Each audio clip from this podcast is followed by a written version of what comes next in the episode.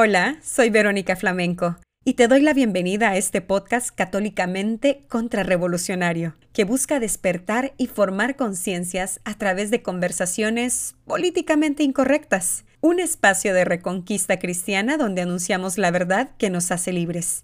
Bienvenidos.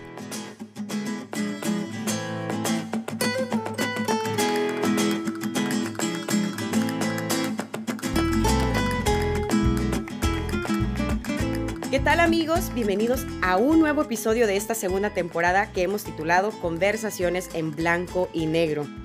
Y bueno, si es primera vez que estás escuchando este podcast, te doy la bienvenida y también te invito a que, a que escuches los episodios anteriores en los que hemos hablado sobre del sínodo alemán al arte de besar, la persecución de la tradición y no hables de religión ni política donde hablamos precisamente de religión y política.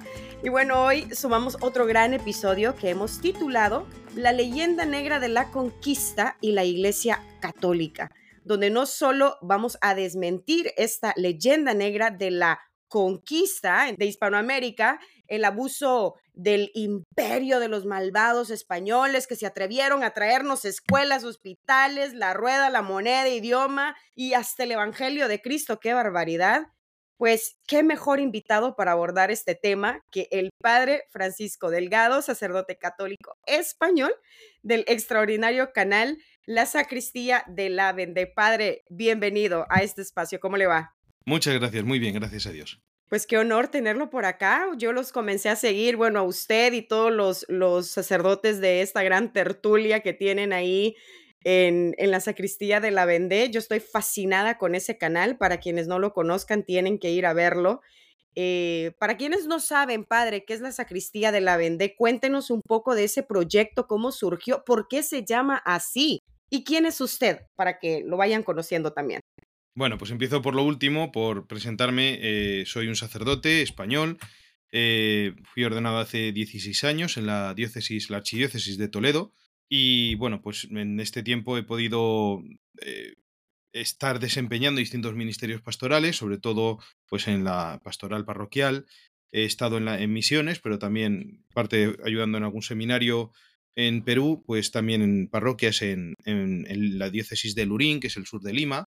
Y he tenido también oportunidad de hacer estudios en Roma de filosofía y aparte alguna otra cosilla que he ido estudiando cuando estaba en otras, en otras labores y actualmente estoy, bueno, estoy en la, diócesis de Toledo, pero en marcha para, para, un nuevo destino que en este caso me lleva otra vez al otro lado del Atlántico, no a, Estados Unidos. Mm, esperamos si es que las autoridades de inmigración me dan los papeles que necesito para entrar, que estoy todavía esperando. Entonces, em, eso, bueno, pues eso sería mi presentación. No, no, no sabría, ya irán saliendo más cosas, me imagino. Y sobre el programa de la Sacristía de la Vendée, es, un, es una iniciativa que surge eh, en, bueno, pues con el, todo el asunto del tiempo que hemos vivido, de, sobre todo de encierro en España, eh, fue, bueno, no, excesivamente largo, pero fueron unas cuantas semanas donde prácticamente estaba prohibido salir a la calle. Eh, hubo un montón de, de actividad, digamos, online, ¿no? La gente empezó a desarrollar distintos eh, mm, formatos de comunicación que, ya se venían un poco iniciando, pero que fue la explosión porque, claro, la gente estaba en casa y no tenía mucho que hacer. Y mm, en ese tiempo, bueno, muchos sacerdotes entraron fuerte en redes sociales, muchos hicieron iniciativas de comunicación, tanto pues, con la liturgia, con la oración, comentarios del Evangelio, en fin, mm, cosas de formación, etcétera. Em, en ese mundo yo, bueno, yo he estado ya antes, eh, he estado llevando y sigo llevando, aunque con menos frecuencia que antes o menos de la que me gustaría, un blog en una página web que se llama Infocatólica. Y bueno, estando un poco en ese mundo, me, interesaba ver estas cosas que se estaban haciendo. Y una de las cosas que vi fue la, proliferación de tertulias en, en estos canales de YouTube, además tertulias en algunos casos larguísimas, yo veía a veces que se juntaban gente para opinar un poco de todo, cinco, seis horas, incluso miles de personas conectadas, yo decía, hombre, pues esto es una cosa que, a nivel de iglesia, en el mundo hispano al menos, eh, no estamos haciendo, y entonces em, hablé con algunos sacerdotes que también estaban activos en redes sociales y les propuse hacer esto, es decir, vamos a hacer una, una tertulia sacerdotal eh, en la que hablemos de temas generales, no solamente de iglesia, sino de todo lo que eh, los sacerdotes han ido hablando a lo largo de la historia, que han estado hablando pues, de arte, de política, de cultura, de ciencia, de, en fin, de, las cosas, veces desde el punto de vista de la opinión, porque, bueno, pues hay cosas que son opinables, a veces desde el punto de vista de defender la doctrina de la Iglesia sancionada, ¿eh? que, que también muchas, en muchos casos, lamentablemente, sobre todo en este tiempo, hace falta, y, lo haríamos con una perspectiva mm, contrarrevolucionaria, ¿no? Que, bueno, yo sé que han estado hablando en este mismo podcast de este tema de la contrarrevolución y, y bueno, pues esa era nuestra perspectiva, ¿no? Y bueno, empezamos muy, de forma muy sencilla en, en 2020, en, eh, bueno, muy cerca de, la fiesta de Todos los Santos eh, de 2020 y con dos sacerdotes, luego se incorporó rápidamente alguno más. Eh, bueno, éramos tres al principio, o sea, yo y otros dos, otros dos y yo, y luego ya se incorporó alguno más y actualmente formamos un grupo de seis sacerdotes fijos, pero en realidad eh, participando en nuestra tertulia pues hemos tenido ya más de una veintena, quizá treinta, ¿no? La verdad es que tengo que hacer una lista porque algunos ya se me, se me olvida, ah, pues mira, este estuvo tal día y tal, porque llevamos ya unos cuantos años de programa. Eh, esta es la tercera temporada, hemos terminado y, por lo tanto, bueno, pues son muchos programas. Y esta es un poco la, la, cuestión. Y en cuanto al nombre del programa, pues estuvimos igual dándole vueltas, oye, ¿cómo lo llamamos y eso?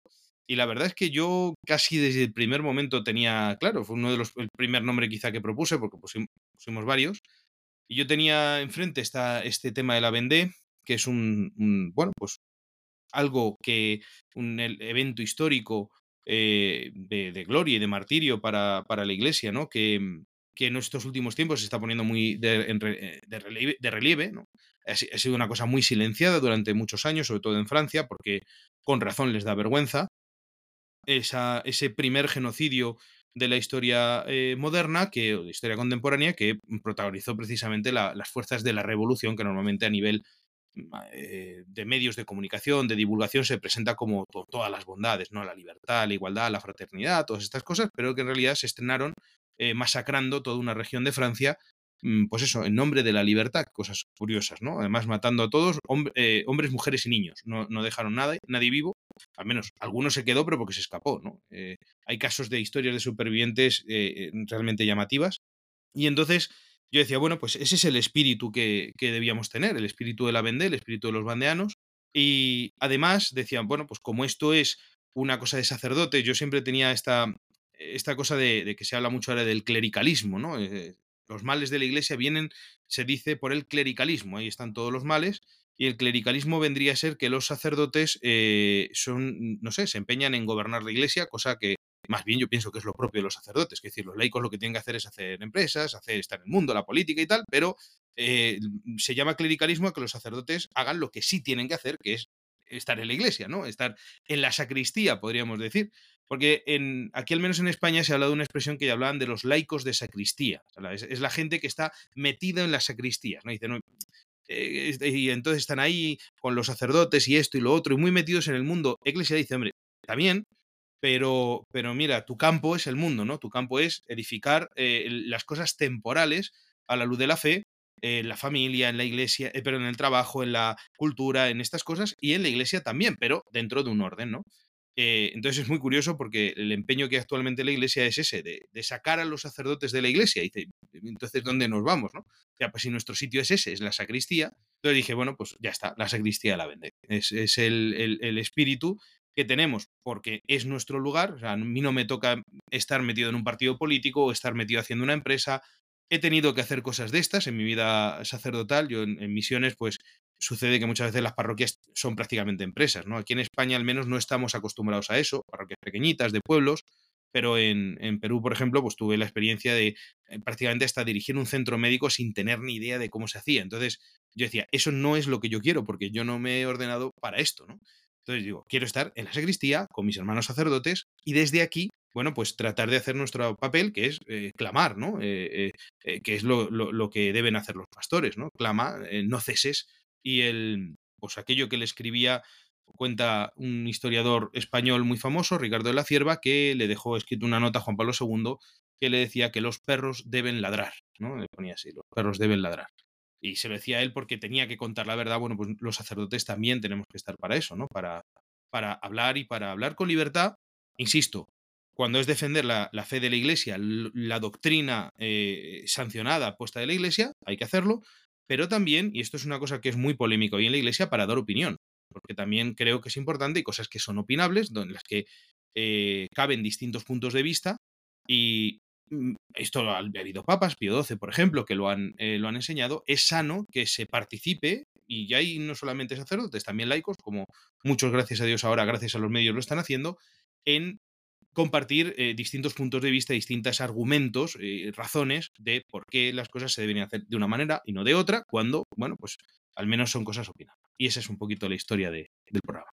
Buenísimo, padre. Pues cuánto hemos eh, aprendido solamente en esta pequeña introducción eh, que nos ha compartido, porque en realidad, bueno, ahora hablando de este clericalismo y de cómo se critica pues al cura, como por qué va a estar en dentro de la iglesia, ¿no? Ofreciendo los sacramentos, qué barbaridad, qué pecado.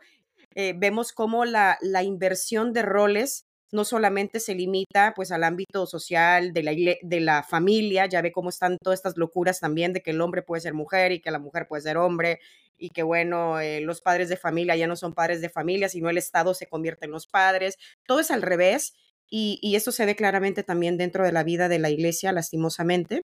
Y qué bueno, sacerdotes como ustedes que tienen claro para qué Dios los llamó a este ministerio tan extraordinario eh, bueno, que está en el, en el negocio de salvación de almas, ¿no? Que es precisamente lo que, lo que nos interesa eh, como iglesia.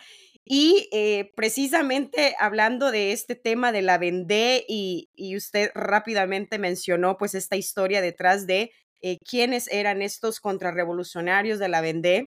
yo me imagino alguna gente sabrá un poco más, otros menos, acerca de toda esta revolución francesa y bueno, este genocidio moderno del que usted ha hablado. Y, es que es tan necesario, Padre, eh, que la gente conozca estas historias para reavivar este espíritu de contrarrevolución, ¿no? De lucha, de estos cristeros del nuevo milenio, ¿no? Que tenemos que crear.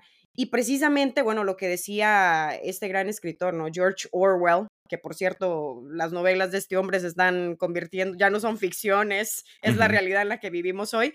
Y bueno, él tenía esta frase, ¿no? Que decía, quien controla el presente, controla el pasado, y quien controla el pasado, controla el futuro. Y, y mucha gente, eh, ahora adentrándonos un poco más ya en el tema que vamos a estar abordando, pues desconoce la historia, padre, nuestra propia historia y específicamente la historia de la hispanidad, de España misma. yo conozco españoles que no conocen su propia historia, ¿no? Y ya no se diga de la historia de la Iglesia Católica, la civilización cristiana. Y dado a esta, a esta falta de conocimiento, se han creado eh, leyendas negras, ¿no? Que han lastimado profundamente nuestra identidad como hispanos y como católicos. Entonces, la leyenda negra más o menos más o menos va así, padre. El imperio depredador español vino a conquistar, a esclavizar América, a oprimir a los pueblos indígenas, a violar a sus mujeres, a robarse las tierras, se robó el oro, nos trajo los virus para matar a toda la gente y a, y a imponer una religión con el sello de una imagen guadalupana que ellos inventaron y que pintaron. Entonces, con, esa, eh, con esta historia, nosotros hemos crecido, la mayoría, ¿no? Y que, y que nos ha lastimado profundamente, como ya lo, lo he mencionado, y que apenas en, eh, bueno, mucha gente ahora que, que con estos medios, ¿no? En Internet y que hay cosas muy buenas que se puede sacar de todo esto, hemos comenzado a descubrir, a entender, a, a, a conocer nuestra propia historia y decir, a ver, este cuento que me contaron no era real.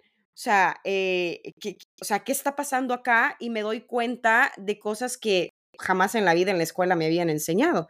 Entonces, padre, ¿qué opina usted de esta leyenda negra? Eh, que, vamos, a ir, vamos a ir por partes porque pues todo esto, esta, esta declaración en este cuentito que yo le dije, es con la que los hispanos hemos crecido. ¿Usted en España eh, también le contaron esto o a usted sí le enseñaron el, el heroísmo de, de, la madre patria y lo que ustedes pues hicieron y han hecho por, por la cristiandad. Pues eh, ahora mismo en España, vamos, al menos en las últimas décadas, la difusión de la leyenda negra es incluso peor que en, que en América, al menos por lo que Yo he podido ver, por ejemplo, en Perú, que me imagino que será más o menos como, como en México, como en otros países de Hispanoamérica, eh, aquí pues, es peor, es más insistente todavía en, en, pues, en, esa misma, en ese mismo cuento que, que bueno, como digo, a ver, eh, España es un país que habrá abandonado la fe católica hace mucho tiempo, a nivel oficial, a nivel social también. Eh, el último dato estadístico de, de, fe católica, de gente que se considera católico, es ridículo. Eh, rozamos un poco más de la mitad de la población, según las estadísticas. Yo defiendo que es menor, quiero decir. Y luego, hablando de que muchos de los que dicen esto, luego la verdad, no comulgan con, con las verdades de la fe, con, con las enseñanzas de la iglesia. Entonces, realmente estamos en una situación terrible y lo normal es que se haga esto. A mí lo que me parece mmm, descabellado es que estas cosas se promuevan en la iglesia. Quiero decir que ahora mismo ya no es la sociedad civil, ya no es el, pues, el Ministerio de Educación llevado por tal socialista, tal comunista o tal persona masón, o alguien anticristiano, ¿no? Es que es lo que se escucha en las iglesias, lo que se está promoviendo incluso en, en organismos eclesiales, eh, pues que es esta historia de revisionismo histórico absurdo, además basado en, en mentiras. Bueno, sin, sin, irnos ahora mismo a, cosas lejanas eh, en, cuanto a cosas que son innegables por otro lado también, es la obra de España en América, pero no hace, falta, no hace falta irse tan lejos. Ahora mismo acabamos de tener un episodio que todavía sigue dando guerra, eh, que es este de Canadá. No sé si habéis podido hablarlo aquí en este podcast, ¿no? En, en Canadá eh, ha habido esto de que dijeron que habían encontrado unas fosas con niños debajo de instituciones eclesiales y tal, salió en todo el mundo, todo el mundo pidiendo perdón, exigiendo disculpas, tal cual, y es todo mentira. Es todo mentira y está certificadísimo que es mentira. Era una cosa con un radar, vieron allí una mancha y dijeron esto es tal, pero cuando se fueron a excavar, lo que salió allí son piedras. Eh, esto, eh, Pablo Muñoz Iturrieta, que vive en, Canadá, lo ha, lo ha, escrito en distintos vídeos y, y, es que es verdad, es, es todo una ficción, es una mentira. Y estamos hablando de que ha salido el presidente del gobierno, este, en fin, eh, posible familiar de cierto líder revolucionario de otro sitio, en fin.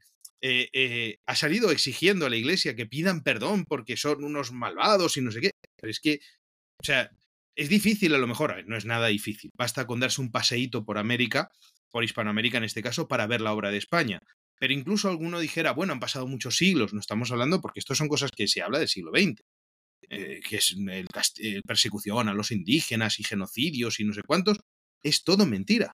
Bueno, pues sí, eh, nadie ha dicho, o sea, no ha habido reconocimiento oficial de que esto es mentira, no se está, al contrario, pidiendo perdón, que habría que pedir por las barbaridades que se ha dicho contra la Iglesia, que son terribles. Entonces, digo, esto, en muchos casos, dentro de la misma Iglesia se le ha dado pábulo y se, y se ha eh, se ha movido esta misma eh, falsedad.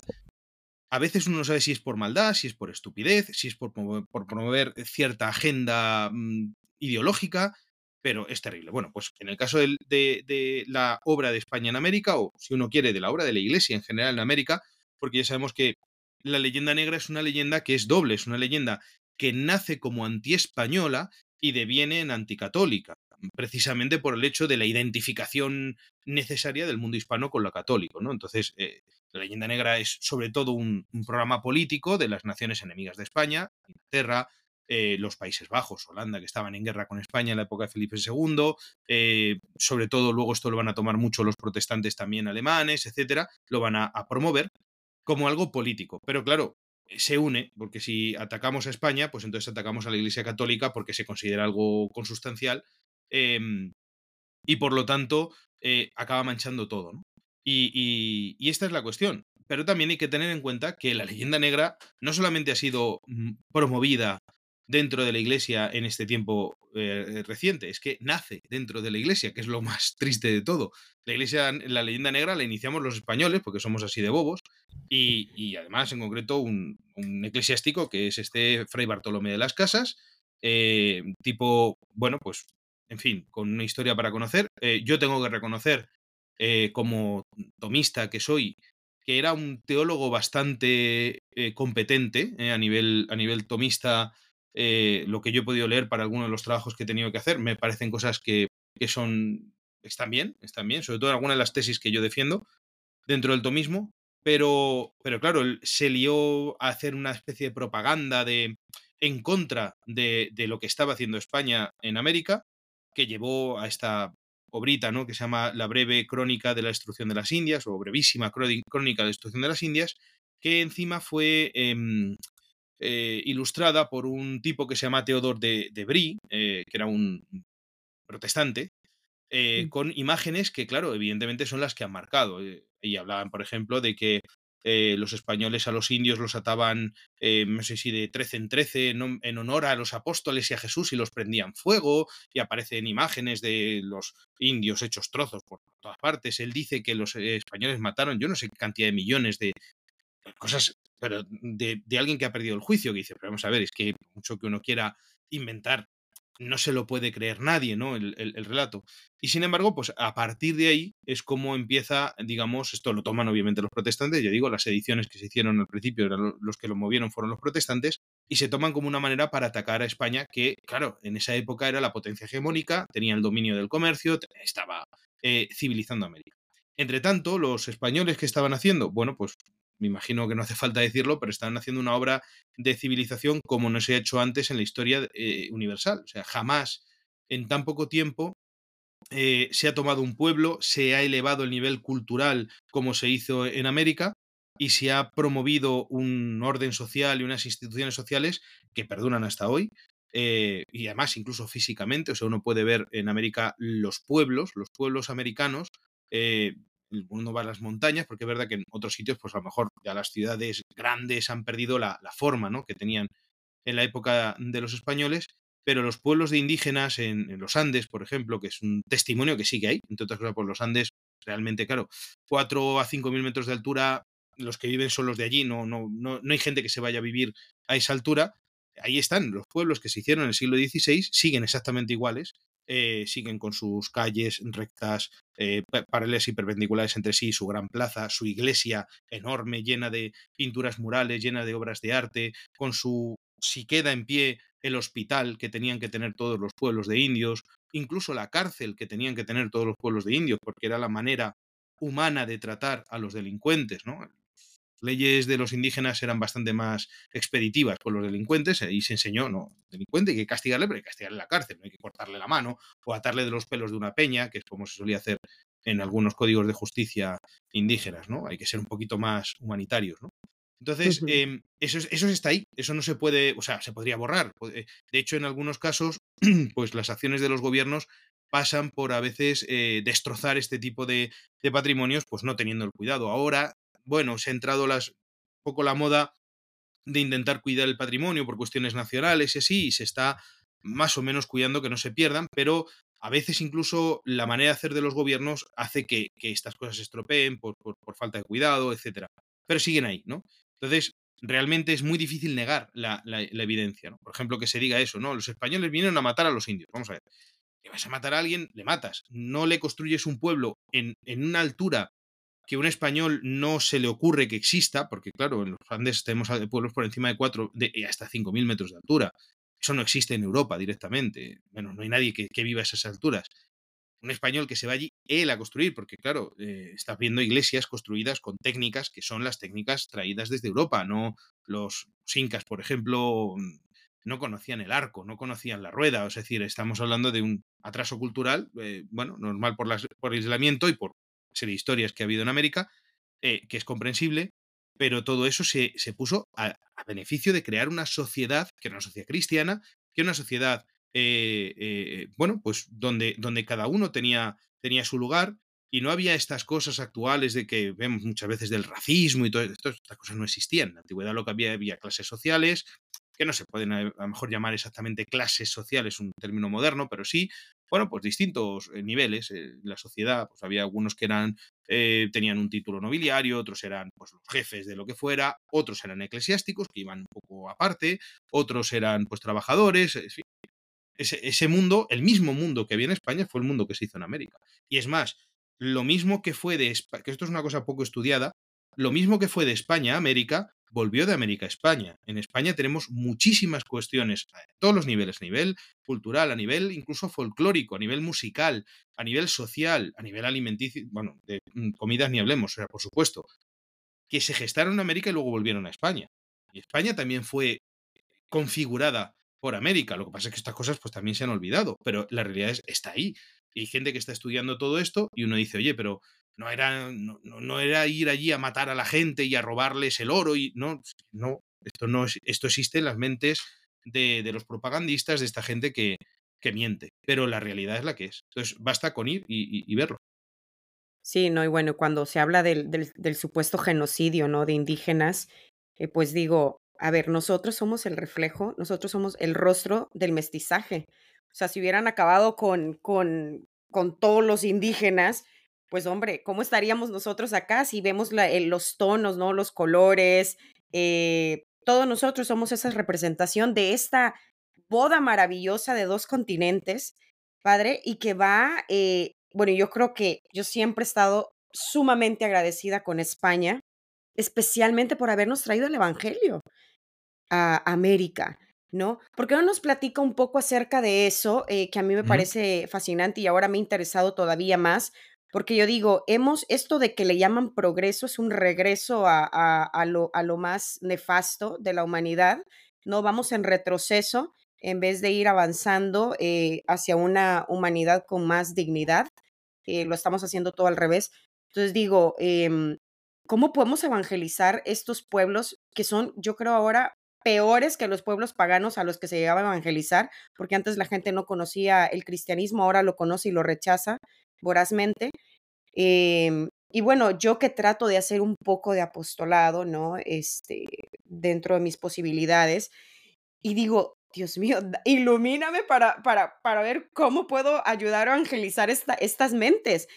Entonces, a mí me gustaría aprender, ¿no? Eh, un poco más acerca de esos métodos, de las técnicas, de cómo hacían estos misioneros españoles que traen el Evangelio a América, porque tenían tantísimas barreras, incluidas obviamente la cultural, el lenguaje. Entonces, ¿cómo logra España evangelizar América, padre? El, hay que entender, por eso también no he hablado explícitamente del Evangelio, que eh, la España de esa época no entendía como cosa distinta evangelizar y crear una sociedad cristiana. Y esto es muy importante porque hoy en día ya hemos visto que, ya estamos viendo que la Iglesia ha abandonado, a nivel oficial, ha abandonado radicalmente, además con una oposición violenta, ese camino. ¿no? Entonces, eh, para, para España, lo mismo era constituir una sociedad ordenada, un, pueblo sano a nivel físico, a nivel espiritual, a nivel eh, social, que el hecho de que la gente fuera cristiana. Estaba, e, era parte de lo mismo y era, era un elemento necesario. Y, y, no era, ya digo, que el ser cristiano fuera un elemento de esto, no, es que todo formaba parte de un orden que era un orden cristiano. Empezando por la misma idea providencial, que esto es un tema que, que es muy importante entender. Los, los españoles eh, cuando van a América, pues ya sabemos que están buscando una ruta de comercio para, para, ponerse en contacto con las Indias, en este caso las que nosotros llamamos Indias orientales, es decir, la zona de China, para la ruta de las especias, que no se podía hacer, eh, lo que mucha de antiguo había sido la ruta de la seda, la ruta de las especias, que se traían a través de Oriente, porque eso estaba gobernado por los por los musulmanes, además una época muy violenta, debía los sarracenos, los, todos los piratas y todas estas cosas, y no había manera. Entonces buscaron el otro lado.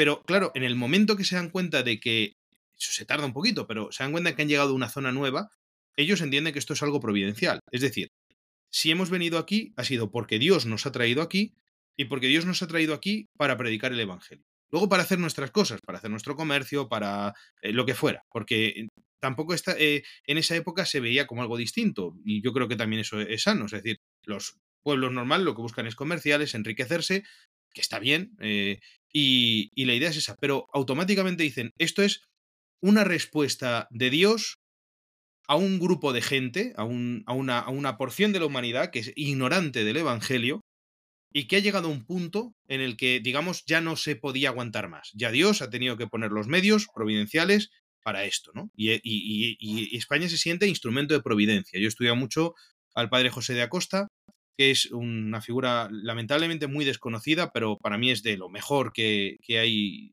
que hay gente tan grande en, en, la, historia de, sobre todo en el siglo XVI en América, que es alucinante, pero el, el padre José de Acosta tiene una historia natural y moral de las Indias, donde él hace todo un...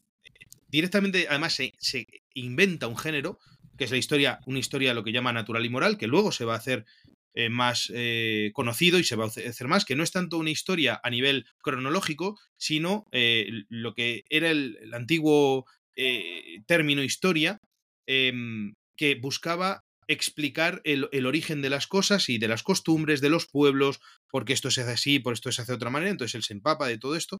Bueno, cuando él cuenta todo esto, el objetivo que tiene es transmitir eso, Dios ha obrado con su providencia para que nosotros vengamos para la salvación de los indios, para traer a Cristo.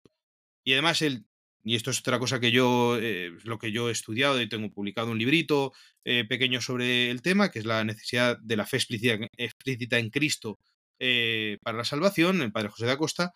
Mm, además, es necesario que los indios conozcan a Cristo. O sea, no basta con que digan, bueno, pues sean buenos, busquen el bien, hagan lo que puedan. No, no, no hace falta conocer a Cristo, porque si no conoces a Cristo, no te salvas. Esto es una cosa que en ese momento hay un debate, un debate muy importante en la Universidad de Salamanca, eh, con teólogos de primera, teólogos como eh, Domingo de Soto, Melchor Cano, el mismo Francisco de Vitoria, y otros entrarán después, Mancio Corpus Christi, eh, otros. Y, este autor, que está en América, porque todos estos otros no fueron a América, eran profesores de, España, de la universidad, pero José Acosta era un misionero, más misionero, bueno, en su vida es impresionante, él dice, no, no, vamos a ver, eh, aquí los indios para salvarse necesitan conocer a Cristo y hay que enseñárselo. Y hay que enseñárselo, además, eh, primero eso, sabiendo que nosotros estamos siendo una respuesta providencial, es decir, que no podemos hacer las cosas mal porque digamos, bueno, pues se hace lo que se puede. No, vamos a ver, si Dios te te ha enviado a ti, tienes que hacerlo bien. Y hacerlo bien significa echar tiempo y esfuerzo en predicar con la razón bueno, es que tiene un, una obrita que es el sermonario, eh, se llama La Doctrina Cristiana, el Catecismo de la Doctrina Cristiana, que hay dos, mayor y menor, y luego un, un sermonario para explicar la doctrina cristiana, que esta es el primer libro editado en América, publicado, eh, en América, es el, surge como consecuencia del Tercer Concilio Limense, y en el prólogo él explica que hay que predicar utilizando la razón, pero razón que los indios puedan entender, lo cual exige un, un esfuerzo fuerte de conocer la cultura, de entender, pues eso, qué, qué, imágenes, qué cosas pueden comprender. Y luego dice utilizar un puntito el sentimiento también, ¿no? Porque, bueno, pues también era un poco la devoción de la época, ellos son jesuitas y, lo que se ha hecho siempre también, ¿no? Pero, pero eso, no es un sentimentalismo, no hay que, no hay que ir con, con falsedades ni con estrategias, no, hay que explicar las cosas como son para que la gente entienda. Y poco es el método también agustiniano, ¿no? Entiende para creer y luego cree para entender, pero primero hay que entender las cosas y por eso hay que explicarlo. Sermonario es un, es un volumen bastante grueso. Es verdad que está en tres idiomas, está en, castellano, eh, entonces, o sea, español antiguo, eh, está en quechua y en aymara, ¿eh? porque se tenía, era obligatorio predicar a cada uno en su propia lengua. Y como las dos lenguas mm, más grandes de los reinos del Perú eran el quechua y el aymara, pues está traducido. Entonces, la idea es esa, hay que acercarse a la gente y enseñarles. Ahora, preguntaos un poco por la situación actual es que la situación actual es distinta y este es el problema. No es lo mismo un pueblo pagano que además ha llegado, como digo, yo además que es que lo, si no, no me puedo explicar que en América se evangelizara en tan poco tiempo tan bien. Em, ha llegado un nivel de desarrollo humano tal que el Evangelio estaba ahí ya como una necesidad, ¿eh? porque esto mismo Santo Tomás está, ¿no? Una persona que no conoce a Cristo, si hace lo que está en su mano, ¿eh? y su mano está cumplir pues eso, la ley natural, ayudado por la gracia, en, fin, Dios le va a dar los medios, Dios le va a dar la revelación del nombre de Cristo a través de un misionero, dice, a través de un misionero o un ángel, pone, dice, dice Santo Tomás. Algo le mandará. Pues aquí mandó a, los misioneros españoles, ¿no? Españoles y de toda Europa, en realidad, porque, quiero decir, eh, España entonces es que era muy grande.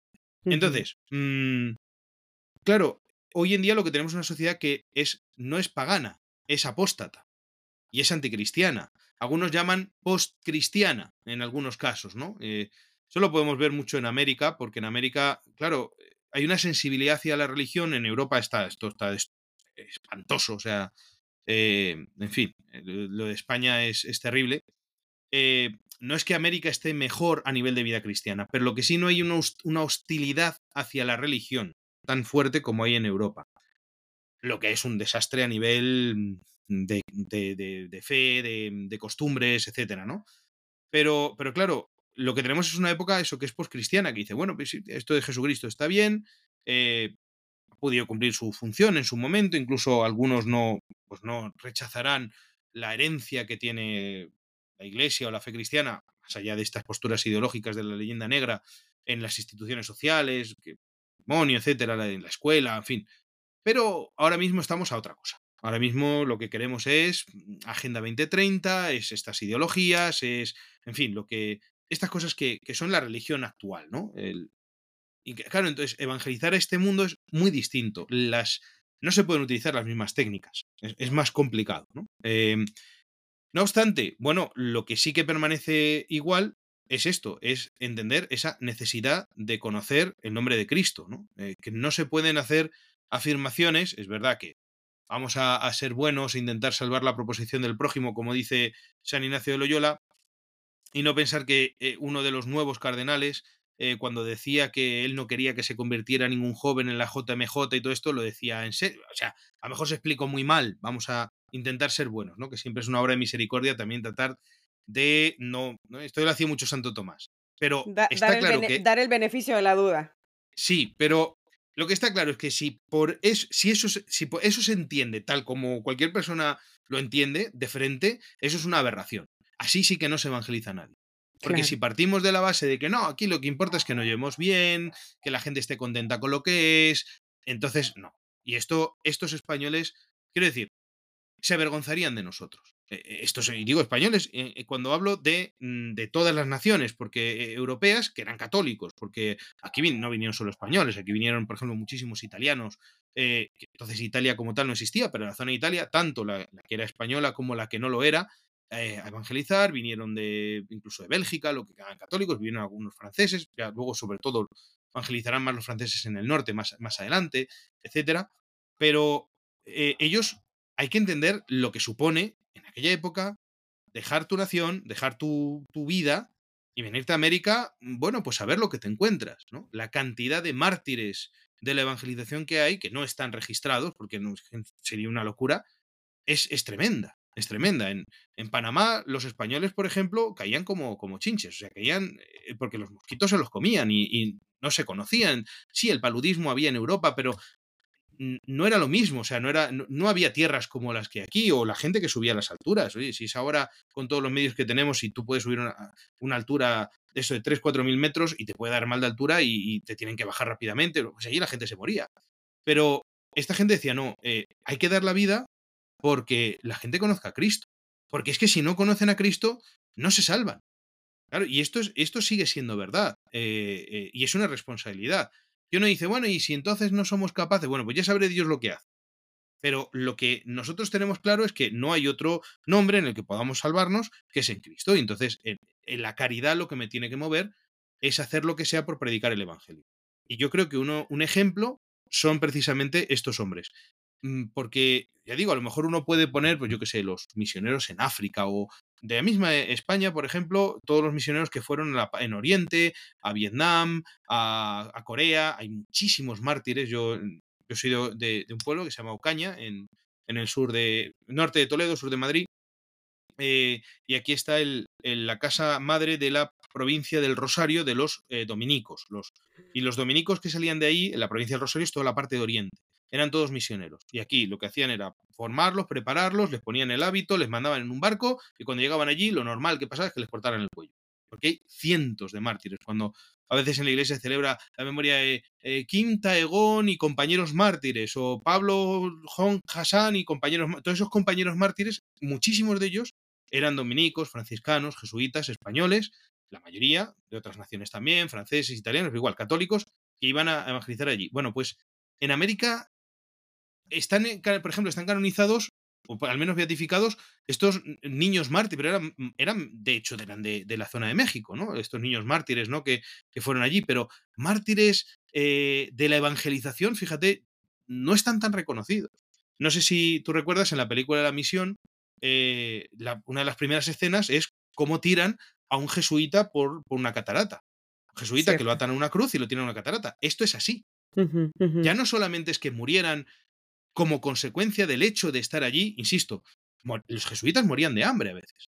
Porque cuando estaban en, la, en las reducciones, las reducciones eran una locura. Las reducciones era llegar en un sitio de selva.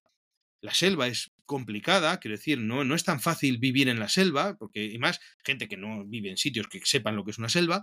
eh, y allí hacer una plantación y hacer una ciudad. ¿Y qué pasaba? Pues que a veces pues cambiaba el clima, entonces también había cambios de clima, ¿no? no está, las sequías o las riadas han pasado toda la vida y, llegaba un momento y, no tenían que comer. Y les pasaba a veces. Y ha habido jesuitas que han muerto de hambre por esta, porque estaban allí, decía, el primero que no comía era el, jesuita de la reducción y se los encontraban muertos de hambre. Eh, eh, cuantísimos habrán muerto en viajes. Mm. Eh, y eso, por ejemplo, eso no se reconoce. Y esa era gente que, si estaba en América, y hablo sobre todo de sacerdotes, porque es verdad que había gente que iba buscando riqueza y buscando fama, y esto está, no está nada mal, porque también iba buscando la gloria a Dios de esta manera, pero cuantísimos sacerdotes evangelizadores han muerto por llevar el nombre de Cristo hasta el último rincón, hasta el, último sitio donde, insisto, hoy en día habría que ver si muchos estarían dispuestos a entrar en esos sitios y, eh, y con los medios que, hoy en día se puede viajar, ir y venir, vas, tienes medios de comunicación, estás en un sitio, te conectas por internet, puedes ver a tu familia, etc. Eh, San Francisco Javier, cuando fue a la India, pasó a despedirse, o sea, no pudo pasar a despedirse de su madre. La despidió a lo lejos, lo decía a lo lejos porque iba a Lisboa y sabía que estaba pasando, porque venía de por, la, por Francia y, y estaba pasando cerca del castillo de Javier, donde estaba su madre, y dijo, bueno, pues, pues desde aquí, a kilómetros de distancia, de aquí me despido de mi madre porque me voy y no voy a volver, porque ya tenía en la cabeza que se iba a las Indias. Y cuando se fue, pues efectivamente se murió allí y ya no volvió. Cuantísimos misioneros hicieron eso. Entonces, que hoy haya alguien que diga, no, pero eh, cada uno que crea lo que quiera, porque lo importante es que seamos amigos y tal, pues mira, no. O sea, es una vergüenza. A mí me, me, me llena de, de, de, ira porque me parece una cosa terrible. Además es un insulto. Entonces, ¿esta gente qué hacía? Estaba perdiendo el tiempo. Esta gente malgostó su vida yendo a, predicar el nombre de Cristo y haciendo, mm, pero vamos, como fuera, predicando a tiempo y destiempo, viviendo en las situaciones peores. ¿eh? A, los, a los apóstoles de México, ¿eh? ya saben que en, la lengua náhuatl les llamaban los pobres, porque mm. vivían miserablemente, eran franciscanos además, y, eran unos santos y vivían miserablemente, y le llamaban los pobres.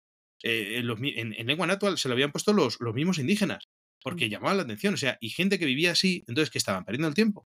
Esto es lo que yo veo, ¿no? Entonces, realmente hoy, con los medios que tenemos, eh, pues todo lo que hagamos yo creo que es poco. Y hay que estar dispuestos a dar la vida de la misma manera. Lamentablemente hoy la lucha a lo mejor que tenemos no es contra los mosquitos, ni contra las plagas, ni contra el hambre, ni contra, no sé, algún cacique indio que no le gusta que le evangelicen o lo que sea, sino que tenemos una lucha contra la misma resistencia de la iglesia, que no quiere que esto se haga. Bueno, y entonces, ¿cómo, y entonces, ¿cómo podemos nosotros, Padre, colaborar eh, o ser parte de esta reconquista hispánica católica de la que ustedes también tanto hablan en, en la sacristía de la Vendée, esta contrarrevolución? ¿Cómo nosotros podemos ser parte de esto? Que, bueno, ya bien lo ha dicho y claramente sí, los mismos métodos no se pueden aplicar porque el, contexto es muy diferente, eh, sin duda, pero sí que se puede em, seguir ese modelo de celo apostólico, ¿no? De, de, estos misioneros que estaban dispuestos a dar la vida por, por Cristo y por la salvación de las almas, cosa que ahora eh, carecemos muchos. Y, y, bueno, la iglesia, lastimosamente, como usted ya lo ha dicho, ¿no? O sea, ya no, ni siquiera se molesta en promover esto. Eh, el proselitismo es visto también mal, o sea, ¿cómo vas a o, ir a, intentar convertir almas, o sea, esto déjalos vivir y bueno, que sean buenones nada más, ¿no? No necesitan conocer a Cristo para salvarse. Entonces, ¿cómo nosotros podríamos ser parte de esta reconquista? ¿Qué es, qué es lo que nos toca hacer, Padre? Es un gran reto. Eh, son tiempos muy difíciles para nosotros. Como laicos, como laicos, ¿qué podríamos hacer nosotros? Claro, esa, esa, esa es la cuestión, porque, y eso es por eso nuestro programa se presenta como algo sacerdotal, ¿no? Porque nosotros decimos, bueno, esto es lo que hacemos nosotros, los laicos tienen que hacer otra cosa. Obviamente, la tarea del laico eh, es evangelizar, sí, sí, y además, una vez más, en la misma historia de la evangelización de América lo tenemos. Tenemos ejemplos de, muchísimos, muchísimos laicos que han evangelizado de distintas maneras. Por ejemplo, tenemos em, los soldados, los soldados evangelizaban, los soldados iban a, incluso cuando iban en campañas militares, a, bueno, sea, descubrir, a explorar, a... Ellos mismos llevaban el Evangelio a su manera, de manera, pues eso, a veces, bueno, pues como, en fin, hay que entender un poco la situación. Pero está, está, en los que se ponían luego a escribir y hacían sus crónicas, lo hacían. Y de hecho, en muchos sitios pues, quedan imágenes, quedan eh, testimonios de cosas. Y esto fue un soldado que llevó tal imagen de la Virgen o que puso no sé qué. Y, claro, bueno, les llamaba la atención también a los indios, ¿eh? el tema de, de, verles, pues gente que luego, por otro lado, a veces tenían comportamientos morales un poco complejos, que eran muy brutos y eso, hay que serlo para, para hacer este tipo de viajes y de cosas, pues que luego, por ejemplo, se, hablaran con ternura de Cristo, de la Virgen, porque se lo hacían, eran gente que era católica. La gente se cree que, que a veces porque uno, eso, porque sea pecador no puede tener fe, ¿no? Hombre, es difícil mantener a veces la fe cuando uno vive una vida de pecado, pero en algunos casos como estos se ve que, que la, efectivamente, esta gente que, digo, a veces vivían el pecado, pero la mayoría lo que hacían cuando se veían, a lo mejor que se morían, lo primero y más importante era tener un confesor, ¿no? Y tener, eh, poderse ir al cielo, porque era lo fundamental, ¿no? Eh, ojalá, pues muchos hubieran vivido una vida de mayor santidad, pero, pero sí que eran evangelizadores, ¿no? Entonces, eh, se puede evangelizar en cualquier condición, en cualquier situación.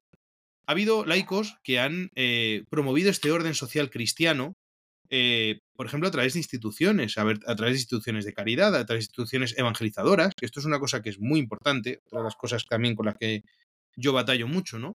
Porque, ¿qué pasa? Que es verdad que entonces la iglesia, o sea, la, por ejemplo, la monarquía española promovía el empeño evangelizador y, la corona financiaba las cosas y, había una situación pues de apoyo que trasladando a términos modernos y sin y utilizando un sentido muy amplio de la palabra, podríamos llamar estatal, ¿no?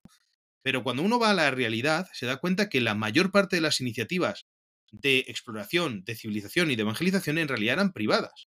O sea, eran personas que, por ejemplo, dicen, bueno, pues yo quiero ganar dinero.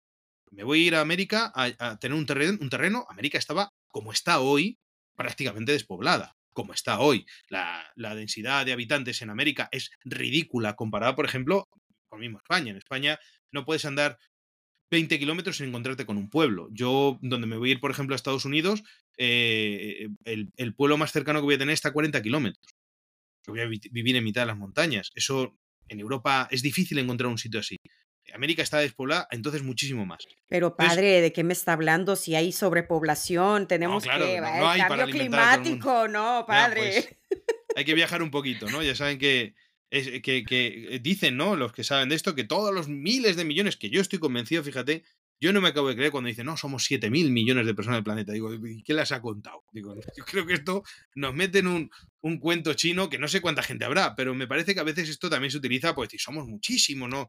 Bueno, pues mm, se dice que, que los 7 mil millones de personas del planeta entrarían cómodamente en el estado de Texas con un terreno para cada uno. O sea, no, no apiñados, sino, o sea, decir, que en realidad no es dice, no, muchísima gente.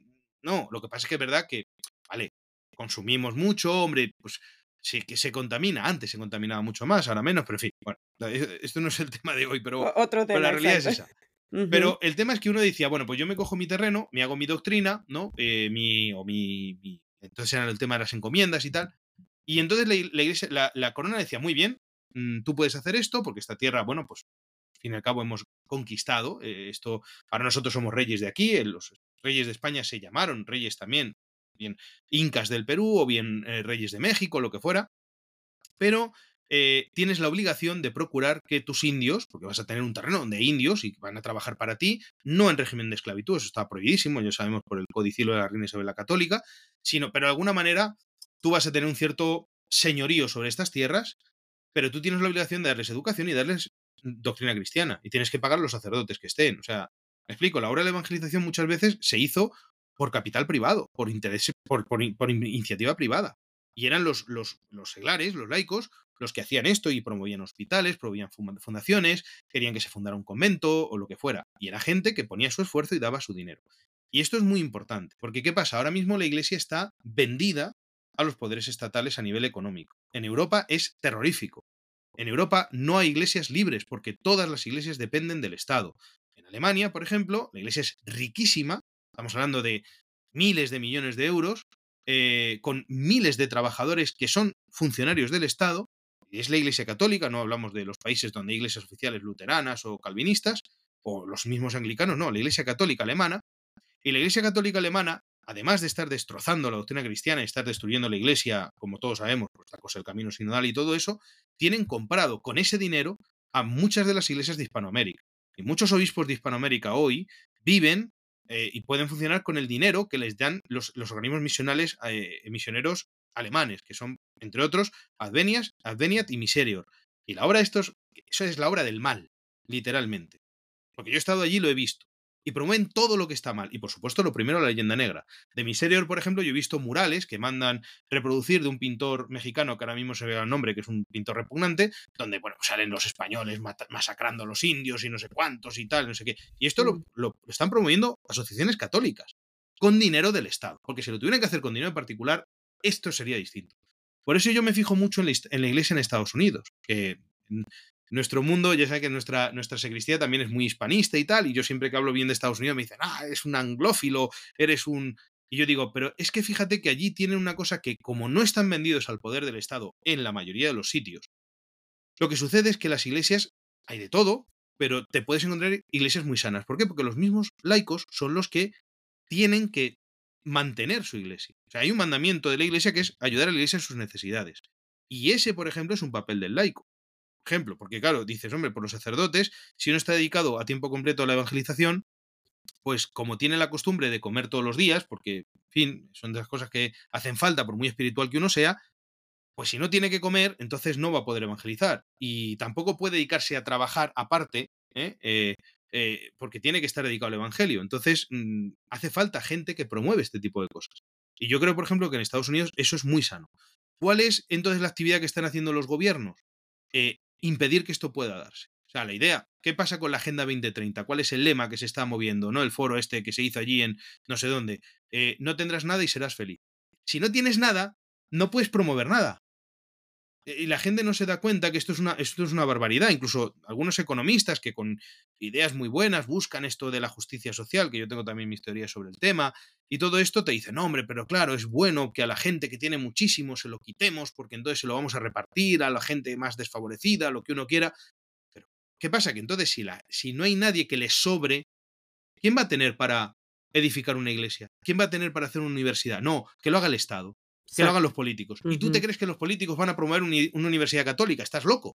¿Me explico? ¿Dónde va a darse eso? Entonces, hoy en día, yo creo que el camino es a, veces, o sea, aunque los métodos sean nuevos porque hay nuevos instrumentos, hay una situación objetivamente distinta, en el fondo es lo mismo, es buscar entender que esto es un empeño social, que no puede ser un empeño de la iglesia en cuanto a los sacerdotes solo, sino que los sacerdotes necesitan a los laicos, pero que tiene que ser un empeño. Y claro, Ahí el fallo hoy en día claramente está por la parte eclesial, eclesiástica, podríamos decir, la parte de, los, de la jerarquía. Porque, oye, pues se vive muy bien eh, con la paguita del Estado. Aquí en España, por ejemplo, pues eso, el Estado español pues recauda de los impuestos y da un dinero que en realidad no suele llegar al 20% del presupuesto de una diócesis, una cosa así. Pero ojo, es que si te quitan un 20% del presupuesto es un problema. Entonces, claro, vamos a intentar llevarnos bien con los gobiernos. Suele cuando tienes un gobierno como el nuestro, que es social, socialista y comunista, pues es difícil predicar el evangelio, ¿no? Porque no, no va a quedar bien, ¿no? Entonces, mm, e, esto es un, un freno que tenemos. Y por lo tanto, lo que hay que hacer es ser valientes a la hora de lanzar iniciativas evangelizadoras que, que, que, soporten, ¿no? Desde la base. Ahí en esto, por ejemplo, ¿quién está haciendo trabajos muy buenos? Pues muchos amigos nuestros. El padre Javier Olivera Rabasi, por ejemplo, ¿no? Pues eh, claro, la catequesis sigue siendo necesaria. Yo antes he hablado de este sermonario, ¿no?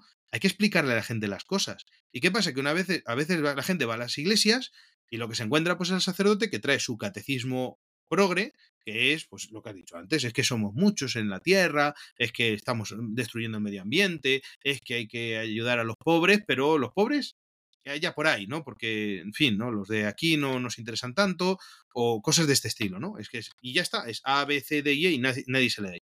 Ah, pues, pues, padre Javier, pues tiene su canal de YouTube y lo que hace es coger y decir, pues me voy a hacer una catequesis para bárbaros, ¿no? Y es esto, para la gente que no sabe nada, porque ya tenemos gente que no sabe nada. Han oído hablar de Cristo, sí, saben, ven por la calle un señor vestido de negro y dicen, pues esto debe ser cura. Y así, eh, pero, pero ya no saben nada. Entonces, oye, pues está ahí. Y lo que no se recibe a veces, en, y esto es muy triste, en las mismas iglesias, bueno, pues, pues están estas iniciativas. Entonces, ¿qué tiene que hacer un laico, por ejemplo? Pues, pues ayudar a, estas cosas, ¿no? Promover un orden eh, social cristiano, su propia familia, tratar de educarla bien, eh, promover, por ejemplo, que, que, a la iglesia o a las gentes al menos que quieran evangelizar, se les dé la mayor libertad posible. Yo esto ahora metido en una polémica tremenda y perdona porque me alargo mucho en explicar las cosas. No, este espacio es para que usted hable, padre. Este espacio es para usted. Pues Adelante. ¿Cuál, es, cuál, es, cuál, es, la nueva polémica en la que se ha ah, involucrado? sí, no, porque sabes que en, en, Argentina pues hay este político un poco histriónico, un poco de maneras un poco raras, que es Javier Milei, ¿no? Y claro, yo digo, hombre, pues mira, que Javier Milei eh, haya sacado un, buen resultado en las elecciones estas primarias que hacen, me parece una buena noticia. Es que es un inmoral, es que promueve no sé qué, es que promueve no sé cuánto. Y vamos a ver, pero sí que todos son igual de inmorales, todos. Este todavía en el programa político, yo lo he leído, y digo, no hay nada que sea contrario a lo que la Iglesia hoy está pidiendo un político católico. Por lo cual, un político, un católico lo puede votar tranquilamente. Pero, obviamente, a mí me parece que es lo mejor. No, no es San Fernando, no es, eh, no sé, San Luis Rey de Francia, no lo es. O sea, a mí se me ocurriría a lo mejor un político ideal que no existe, que ese es nuestro problema, mucho mejor para llevar un gobierno, ¿no? Eh, ustedes tienen allí, bueno, ya sabemos que eh, Eduardo Verástegui ha dicho en algún momento, ha dejado escapar que le gustaría, en fin, oye, ojalá, ¿no? bueno, digo, porque tú no creo que no estás en México, pero eres mexicana, ¿verdad? ¿Es así? No, padre, yo soy del Salvador. Ah, del Salvador. Ah, vale, vale. Pero, pero parece que viviera en México porque vivo en Los Ángeles, California. por eso, pues yo pensaba. Bueno, bueno, pues eh, el, Salvador, no es tan mal ahora mismo, pero pasa lo mismo. Mira, en El Salvador, por ejemplo, porque se puede poner ese mismo caso. En El Salvador, eh, yo he tenido gente, porque pasa, Bukele, ¿no? Eh, dicen, hombre, es que fíjate, es que esto, lo otro. Me manda gente en, Twitter a veces y eso, es que usted se está confundiendo. Pues yo apoyo, evidentemente, lo que está haciendo Bukele allí. Y, la gente me es que no están, porque en algún momento, hace no sé cuántos años, estando de alcalde de no sé qué, promovió no sé qué cosa, que tal, del tema trans o del tema no sé cuántos. Digo, vamos a ver. Bien, eso lo hacen todos. Todos. Pero luego vemos lo otro, por ejemplo, que Bukele ha resistido como un titán por las razones que sean, el asedio por el tema del, aborto, porque ha sido un asedio total. Le han condenado en la Corte Interamericana de Derechos Humanos, lo que uno quiera, y el tiempo ha dicho, mira, que aquí no se va a aprobar el aborto, caramba. Oye, pues lo tengo que aplaudir. Pero ¿cuál es la cuestión? Si alguien busca prosperidad, seguridad para su país, ahí los, entonces los cristianos podrán hacer este tipo de cosas. Si tenemos un país, por ejemplo, como Nicaragua, ¿Quién puede evangelizar a Nicaragua? Porque decimos, no, hombre, es que está muy bien, porque que nos persigan es muy bonito, es muy épico, muy así. Ya. Ahora vete a Nicaragua a predicar el Evangelio. Vete a Nicaragua a hacer un colegio católico. Y las familias católicas de Nicaragua, ¿quién les atiende? Entonces, es muy bonito decir eso. Pero la verdad es que, y esto, ojo, también se aprendió en América, para predicar el Evangelio hace falta una situación de al menos paz social. Mira, al menos tolerancia religiosa que algunos también se llevan la mano a la cabeza cuando se habla de libertad religiosa, porque es verdad que ha sido condenada, lo que uno quiera. Vale, tú condenala cuando seamos todos católicos.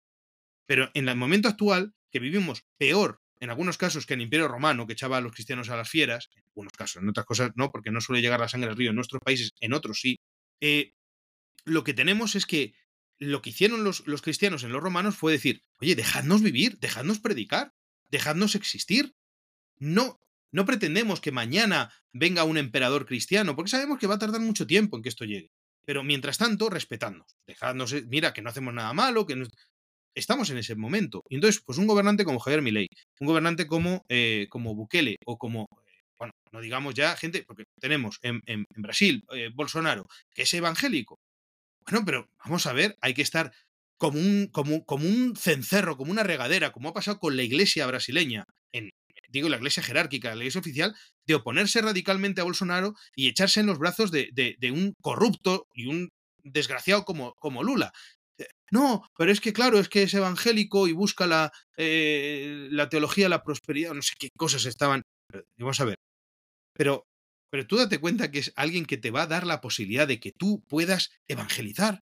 Que no podemos pensar que la iglesia mm, puede eh, eh, digamos, fabricarse desde la política o desde, no sé, alguien, algunos tendrán la idea fantástica de que uno llega y si tienes un rey católico ya todos son católicos. No, la iglesia lo que ha hecho ha sido predicar de la base.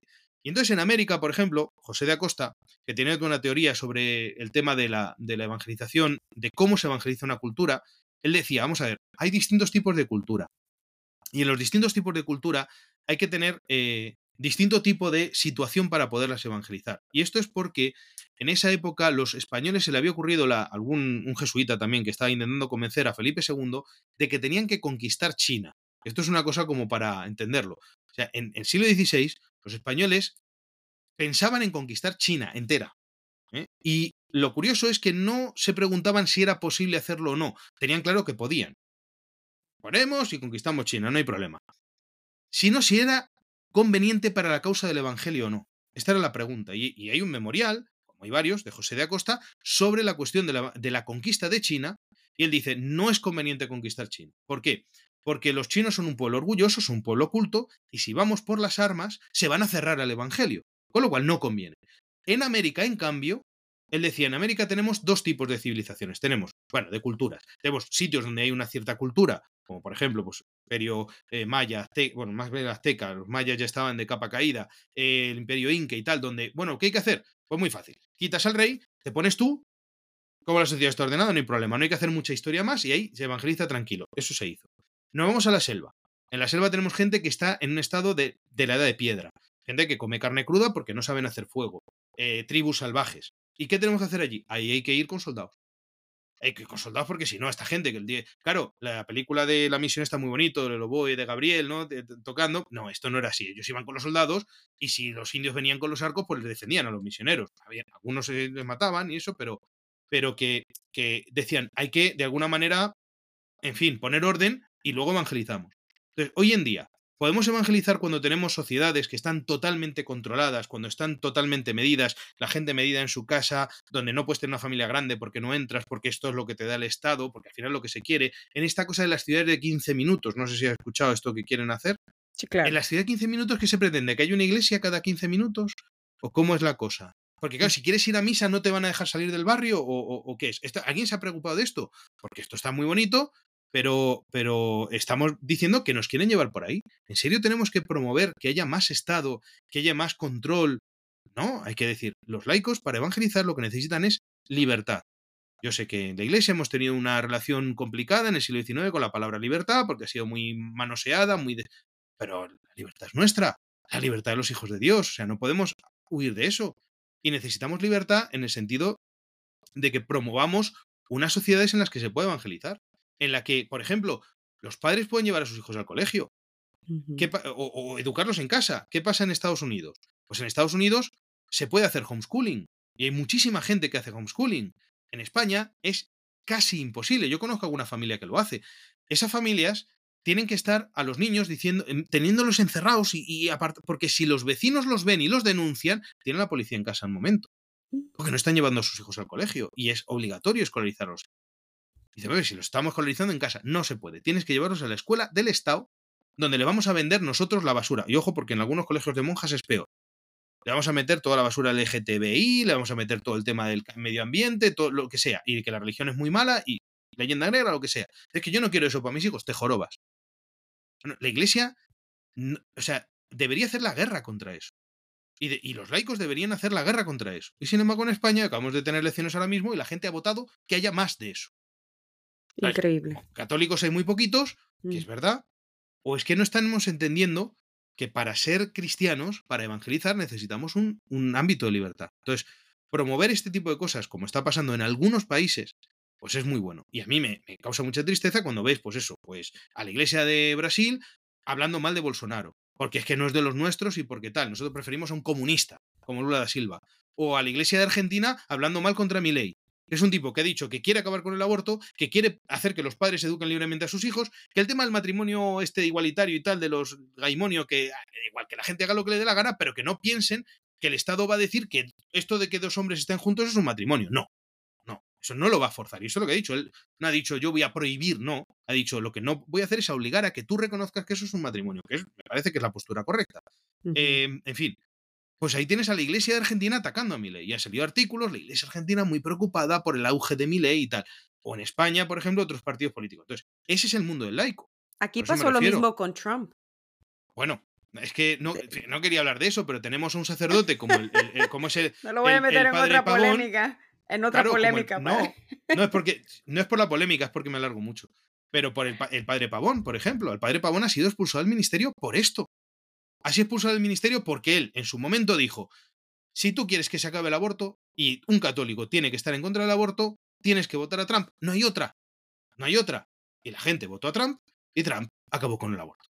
acabó con el aborto, digo, acabó al menos con la imposición legal absoluta del aborto y por lo tanto en muchos estados se ha podido, se ha podido frenar, en otros, bueno, pues se ha permitido, pero claro, eh, es que antes no se podía hacer nada, porque antes era un derecho constitucional, prácticamente, pues estaba sancionado por el Tribunal Supremo, ahora no.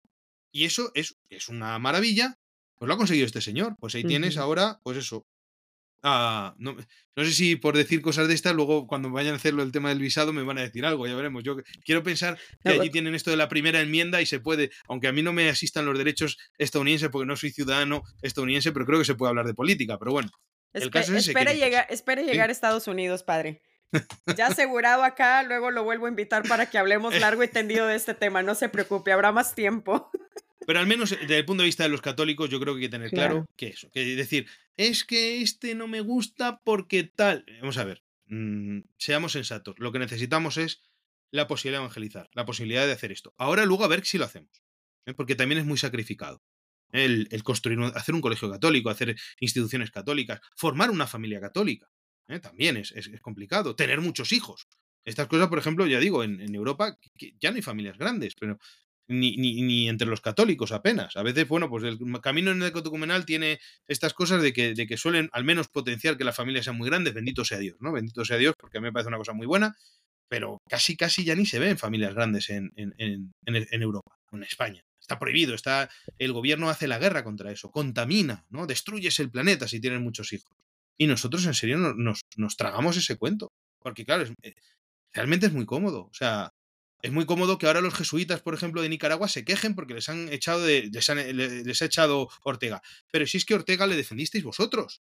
El padre eh, Santiago Martín acaba de hacer un vídeo, por ejemplo, hablando sobre este tema de su actualidad comentada, que lo llama de, de estos polvos, estos lodos.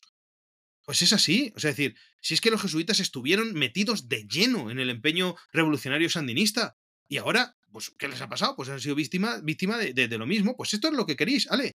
Eh, claro, mientras era a otros a los que la tocaban, mientras eran otros a los que eh, quitaban la libertad y a los que reprimían y a los que echaban del país, pues muy bien. Pero ahora nos ha tocado a nosotros y hacemos muchísimas quejas y muchísimo esto y lo otro. Bueno, pues, pues allá vosotros. Alimentaron ese monstruo, eh, o sea. Pero no solo alimentaron. el Ortega, si no fuera, o sea, Ortega salió de la cárcel cuando era el tema de Somoza, eh, mm, porque hicieron muchas barrabasadas y tal también. Es verdad que Somoza era un bestia y, es cierto, pero los otros, en fin, no se quedaban atrás eh, por, intervención de un obispo. No me acuerdo ahora mismo el nombre, pero fue un obispo que, que, fue el que entró para que les dieran amnistía a todos y les sacaran de la cárcel y tal. Y Ortega ahora lo paga con esto, pues es normal, porque las ideas que él tiene, pues es esto que, a ver, eh, la teología de la liberación.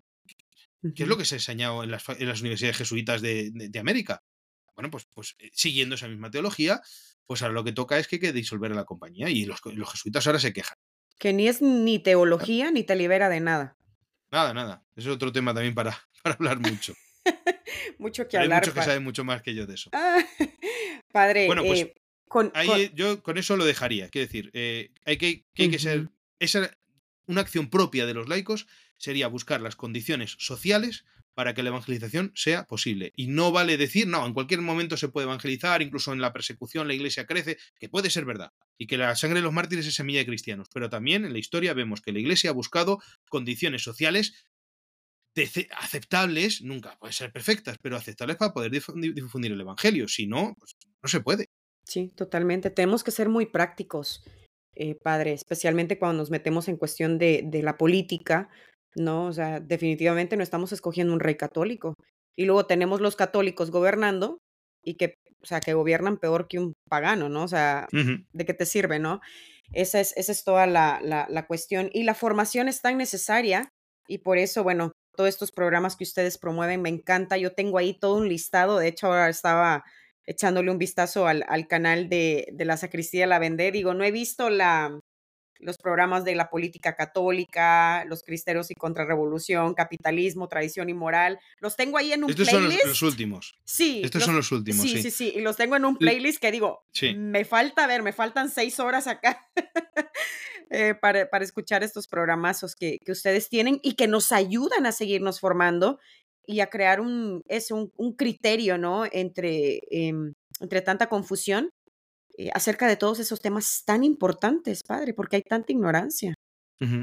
Efectivamente, y yo creo que ahora no tenemos, eh, no hay excusa para eso porque pues, tenemos estos medios y, es una, es, también es un, un signo de, la providencia y es una señal como en otros tiempos era muy difícil hacer, yo pienso en, en, pues en San Maximiliano eh, María Colbe, por ejemplo, haciendo periódicos y radios católicas, ¿no? O tantos otros que han buscado hacer medios o el, yo qué sé, padre Damián de Molokai, pues editando una, una, revista desde la isla maldita o cosas de este estilo, el esfuerzo que costaba entonces, por ejemplo, publicar una revista, que hace falta tener medios materiales, que hace falta toda una organización. Ahora uno coge un micrófono, una cámara y está llegando a todo el mundo. Y tiene miles de personas que lo escuchan y no cuesta nada. Y, y es una cosa que dices, bueno, y, y no lo hemos hecho nosotros, esto lo ha hecho, pues eso, a veces con los que emitimos en YouTube. Dicen, es que Google es el mal porque, bueno, pues mira, pues serán muy malos, pero, pero unos malos un poco torpes porque nos están dando una herramienta que no teníamos. Es decir, que sean más malos, que haya más malos así, digo, porque,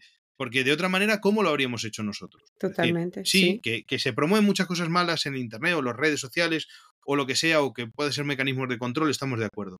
Pero también es verdad que nos dan unos medios que no existían y que, y que hay que aprovecharlos. Es una cosa eh, terrible. Que, que, que, haya, por ejemplo, pues eso en la iglesia también a veces miedo a esto, ¿no? Pues los sacerdotes que estamos un poquito expuestos en las redes, uh -huh. bueno, pues no lo pasamos bien a veces en la iglesia, porque, primero porque uno se puede equivocar, ¿eh? porque a veces pues, uno puede, yo qué sé, dejarse llevar por la emoción y decir alguna cosa más subida de tono que la otra, pues te puede pasar una homilía, pero una homilía no está escuchando las 15 o 20 personas que hay allí y no, no trasciende mucho más. Si te están escuchando 10.000 personas, pues parece que la cosa se mueve mucho más, ¿no? Eh, también porque, bueno, pues hoy en la iglesia también hay este signo también de la falta de libertad, del control que tenemos en el mundo eh, civil, y esto se está dando, ¿no? Los obispos, pues parecen que quieren comportarse como si fueran agentes gubernamentales, que quieren todo el mundo en la raya, que nadie salga por un lado y tal. Oiga, mire usted, esto no ha sido así nunca. La iglesia ha habido un gran margen de libertad cuestiones opinables en las que uno podía hablar libremente. Y luego lo que tú no puedes hacer es atentar contra los dogmas de la fe, contra las cosas que están claramente dichas, o al menos que se considere que es imprudente ir contra ellas. Pero son cosas que siempre ha sido un número muy limitado. Hoy lo que tenemos es lo contrario. Si yo doy mi opinión sobre una cosa concreta, como por ejemplo, de ser este tema de la política argentina, razonada desde el punto de vista de la doctrina de la iglesia, lo que sea, pero no le sienta bien a un obispo, pues puedo buscar un problema eh, pero si resulta que mañana digo, pues eso, que esto de la condena a la homosexualidad no me parece bien, habría que cambiarlo. O esto de, yo qué sé, o dogmas así más como ha pasado en otros tiempos. Esto de la virginidad de la Virgen María, bueno, pues esto es una cosa fantástica, que tampoco... Ahí no pasa nada, a lo mejor me hacen catedrático en algún sitio. Estamos locos. Claro, lo normal sería, en estos casos, ser fuerte y decir, no, o sea, decir, por aquí no se pasa, que eso la iglesia lo ha hecho, en, en otros tiempos más gloriosos, y en estos otros campos, pues dejar libertad. Y decir, no, a lo mejor, mira que por aquí puedes estar llegando lo imprudente. Y entonces puedes decir, ah, bueno, ¿y cuál es el problema? No, es que has dicho esto y se pueden de esta manera. Vale, pues lo corrijo. ¿eh? Lo voy a decir mejor. Porque uno queremos buscar el mal en la iglesia. Pero claro, ¿qué pasa? Que en estas circunstancias muchos dicen, mira, ¿para qué me voy a meter en líos? ¿Para qué me voy a poner a, ¿no? a utilizar estos medios cuando lo que en general te suele hacer es traerte problemas? Y esto es la, la realidad que vemos muchas veces. Pues, pues es una pena. Entonces, es campo de laicos, es campo de sacerdotes también, pero sí. a todos les, les lleva un, les supone una, un precio personal, pero que yo creo que hay que pagar porque no podemos dejar pasar esta oportunidad. Disfrutamos, al menos en este campo, un margen de libertad eh, suficiente que puede desaparecer. Porque mañana mm, podemos volver a un mundo en el que, bueno, como ha pasado hasta hace no mucho, eh, lo único que la gente veía era la televisión. Y la televisión estaba controlada, aquí en España la televisión está controlada por, tienes una televisión del Estado y luego dos grupos mediáticos que tienen varios canales, pero son dos empresas. Ya está, esa es toda la televisión que hay. Y dices, no, pero yo quiero hacer un canal de televisión. No puedes, te lo prohíbe el gobierno. Dice, bueno, pero entonces no puedo lanzar mi mensaje, no puedo hablar. No, no puedes hablar. Publica libros, a ver si alguien los compra. Dice, bueno, pues, pues tengo YouTube y, o tengo eh, Rumble o tengo no sé qué, o tengo un podcast en Spotify o lo tengo en cualquier sitio, que serán empresas y serán, a lo mejor tienen sus eh, agendas que no nos gusten.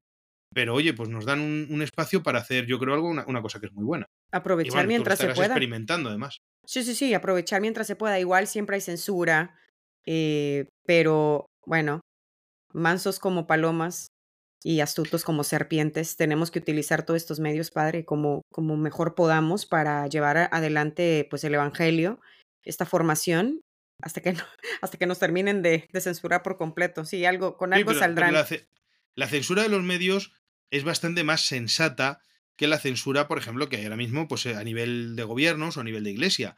Eh, nosotros sabemos muy bien qué es lo que no se puede decir. Por ejemplo, nosotros en el canal en tres años no hemos tenido ni un solo problema de, en YouTube, que hay gente que tiene los strikes o no sé qué. A nosotros nunca nos han puesto una pega.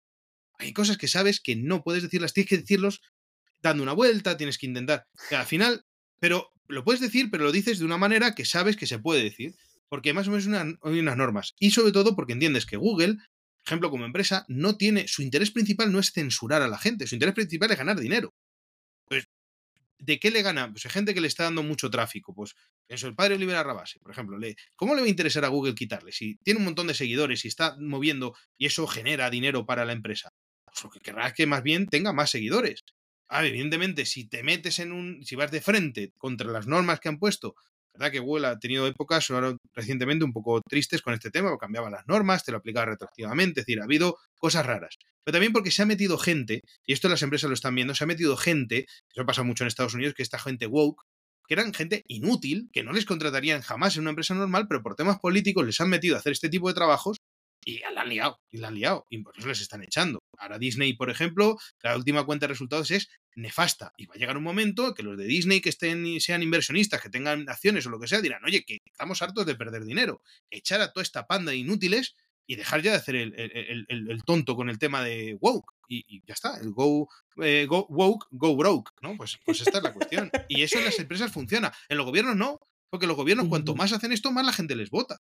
Y entonces yo digo, me prefiero estar en manos de una empresa que estar en manos de, un gobierno o que estar en manos, no voy a decir de, un obispo porque quedaría feo, pero es que en algunos casos, caramba, eh, dices, no, pero hombre, vamos a ver, ya digo, porque la empresa sé lo que quiere, la empresa quiere ganar dinero. Pero muchas veces, o sea, un obispo que te dice en público que él no quiere que los chicos sean católicos, que no quiere que la gente se convierta, entonces, ¿qué es lo que quiere? Yo me pregunto, ¿qué, qué, qué, qué interés, qué, qué busca? Porque si yo soy un sacerdote de su diócesis y empiezo a evangelizar y él me viene a decir, oye, que es que estás intentando que la gente se convierta y yo no quiero que la gente se convierta. Bueno, entonces, ¿qué quiere usted? ¿Cuál es su objetivo? ¿Para qué estamos Entiendo qué es lo que quiere Google, pero no sé qué quiere usted. Entonces, a veces hay que. Uno se le surge la pregunta, pero la iglesia, ¿qué, ¿qué pretende? ¿A qué estamos jugando, no? Y yo creo que nosotros lo tenemos que tener claro. Una cosa es que los que manden en. Eso, nosotros fue una frase que es el padre Gabriel Carbo Zarraute, el nuestro, que tuvo, y yo la he puesto, me parece una frase muy redonda, ¿no? Dice: una cosa es sentir con la iglesia, que es lo que han hecho los santos siempre, y otra es sentir con los que tienen el poder en la iglesia. Mm. Son dos cosas distintas. Mm. Y a nosotros nos van a pillar con la primera, quiero decir, nosotros, nuestra idea es sentir con la iglesia. Mire usted, eh, a mí, si uno que manda sea laico, sea sacerdote o, lo que, o obispo, lo que sea, está diciendo una cosa que es contraria al Evangelio, pues mire, eh, así venga un ángel del cielo. Eh, yo eso no lo puedo tragar. Y yo veo que hoy en día pues estamos tragando muchas cosas. Ojo, eso no significa promover desobediencia, promover discordia, hacer un cisma, ¿no? Pero que no esperen que yo me voy a quedar callado, yo voy a decir. Y luego, oye, obediencia y paz. Eso tenía como lema, no sé, era Juan 23, pero un, un obispo nuestro de Toledo tenía obediencia y paz. Está, pero, pero la obediencia implica que las cosas hay que decirlas. Esto no se puede tolerar. El, Monseñor Strickland, por ejemplo, allí en la diócesis de Taylor, que lo hemos entrevistado en el canal, acaba de sacar una pastoral que yo invito a todo el mundo que se lea, diciendo que ha recordado, me son 11 o 12 puntitos, lo básico de la fe. No sé, ¿has podido leerla, esa, esa pastoral? Padre, y le voy a contar de que lo vamos a grabar en video, porque yo colaboro, oh, colaboro directamente con él también. Pues es un grande. Yo la verdad es que me parece un hombre muy valiente, en fin, una joya y bueno, pues muchos dicen, bueno, es que van a ir a, contra él, pues posiblemente, esto es lo que tenemos hoy, pero pues ahí tienen que estar los laicos apoyándole. Yo creo y él está consciente, él está consciente de eso y a pesar de ello continúa, o sea, con valentía y como un, como, un, como un pastor que realmente es. Sí, esta, esta pastoral es impresionante, ¿no? O sea, son eso, 11, 12 puntitos y luego lo dice, y si alguien va en contra de esto, me va a tener a mí enfrente. Exacto.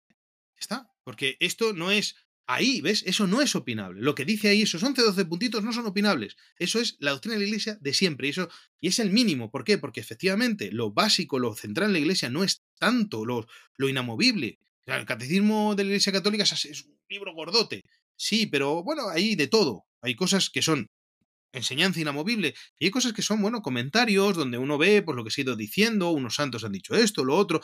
Eso a veces puede parecer un poco, poco práctico, ese catecismo es verdad que uno puede decir, por eso luego se ha hecho el compendio del catecismo, para hacerlo más resumidito, pero que como buen compendio está esa cartita, está el ABC de, la doctrina cristiana fundamental. Además, lo, cubre casi todo. Excelente, sí. por esto hay que dar la vida. Y hay que dar la vida frente al que sea. Y si ese que sea va con solideo de color rojo, hay que dar la vida también. Es decir, al que, frente al que sea, hay, que venga, ese no puede ser de Dios si viene contra esto. ¿Ya está? Y si se reúnen en el sino de sinodalidad y van contra esto, entonces yo me pongo contra el sino de la sinodalidad. Hay que ser valiente para. O sea, no lo ha dicho así, eso lo estoy diciendo yo.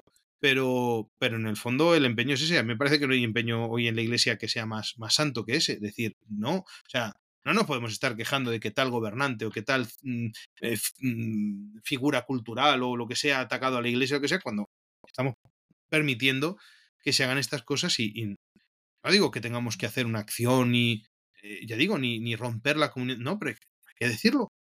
y, hoy estamos en un mundo en el que, pues eso, podemos decir las cosas en YouTube, pero a lo mejor mm, algunos, por ejemplo, no podemos dar clase en, facultades eclesiásticas. Pero en YouTube sí podemos hablar y en la, y, en la iglesia no nos dejan, ¿no? Entonces, eh, no sé, yo no sé qué censura es peor, la verdad. Lo sé, padre, pero hay que seguirlo haciendo, es nuestro deber. Y bueno, usted ya viene rumbo a Estados Unidos. Yo tengo casi 22 años viviendo acá. Entonces, em, pues imaginará, si conozco más o menos acá cómo funciona la, la iglesia. Además, eh pero es que estás en un sitio un poco, en fin, está, eso estás en, la costa, eso... bueno, yo digo, estoy en Sodoma. No es lo mismo. Estoy en Sodoma, padre. Por eso que digo que eso, estás en una parte de Estados Unidos. A mí me gusta la otra parte. Sí, lo, de, dentro, de las costas, y no, sé. A usted le gustan las partes más normales, no más decentes. Yo estoy en la parte indecente. Pero bueno, aquí nos tiene nuestro Señor batallando, ¿no? Eh, pues luchando y donde abundó el pecado, sobreabundó la gracia. Aquí se ven movimientos, Padre, eh, de católicos que aman la tradición, que aman a Cristo, que realmente, o, sea, están viviendo el Evangelio como Dios manda. Familias numerosas, Padre, la, bueno, increíblemente hasta ahorita no nos han eh, quitado la, la, misa tradicional, ¿no? Que se celebre en las, en las parroquias diocesanas. Eh, va, va, va, a ver qué pasa en los próximos meses. Sí. Eh, pero hasta el momento no, y es impresionante, ¿no? La gente no puede creer que en Los Ángeles tengamos varias parroquias que sí se celebre así, ¿no? y estamos viendo el surgimiento de tanto sacerdote joven como usted, eh, que, realmente o sea, está amando todo esto de la tradición, que es un pilar fundamental de nuestra fe católica. Entonces, usted cuando venga acá, padre, lo, nos tenemos que reunir. Eh, definitivamente cuando armemos un evento nuevo con el, con el obispo Strickland, me voy a encargar de que el padre Francisco nos acompañe también. Y es que tenemos que, que trabajar también por nuestra comunidad hispana en estos rumbos, que tanta necesidad hay también. Eh, cuando usted llegue, padre, le van a comenzar a decir latino. ¿Usted qué les va a eh, decir? He, estado, he estado viendo porque, porque, claro, cuando está haciendo los papeles del tema de la inmigración, ponía cosas que aquí no son. La raza. Y digo, pues es que yo no sé de qué raza soy. Digo, digo, supongo que seré blanco, pero no lo sé, porque pone hispano. Digo, hombre, yo soy de España, pues seré hispano, pero es que no lo sé. Raza eh, humana, eh, raza, humana etnicidad, no sé qué. Digo, estoy yo puesto ahí un poco a voleo, porque digo, hombre, a ver, eh, moreno negro no soy, o sea, de, chino tampoco, digo, pues debo ser, pues está entre, entre blanco e hispano, pues no sé, digo, pues una mezcla, porque aquí, claro, nosotros somos mezcla también. Que a mí estas cosas de las razas, digo, me parece una cosa tan rara. No, o sea, aquí no, he oído jamás en España que te pregunten en un sitio de qué raza eres, No existe a nivel civil, no hay ningún indicador que mm. diga, no sé, yo creo que las cosas se ven, ¿para qué vas a decirlo? Porque además es un poco más o menos cómo te autopercibes, ¿no? Porque, ah, no, eso pues también, yo, me percibo hispano, eh, como es, como dicen, afroamericano, y entonces ya, pues, pero no, no vamos a jugar con el sistema, que hay que ser obedientes a, la ley. Sobre todo, yo, yo cuando digo, cuando uno es inmigrante, en, un país tiene que ser obediente a la ley, incluso aunque haya leyes que sean, a uno le parezcan raras, es así. Mismo que yo quiero que el que viene a España, aunque nuestras leyes le parezcan raras, las tiene que cumplir, yo pienso que eso. Ahora, yo en España me puedo revelar ante el gobierno, me puedo revelar y puedo decir, yo no cumplo esta ley porque no. Pero cuando me voy a otro país, si no me gusta la ley, me voy. Eh, yo creo que es así. Entonces, yo ahí tengo que ser, tengo que ser obediente, ¿no? A ver, pero, no hay, pero no, hay ley, no hay ley acá que, que diga, a ver, tienes que escoger entre ser hispano o latino, porque hay una diferencia ahí. A ver, a ver,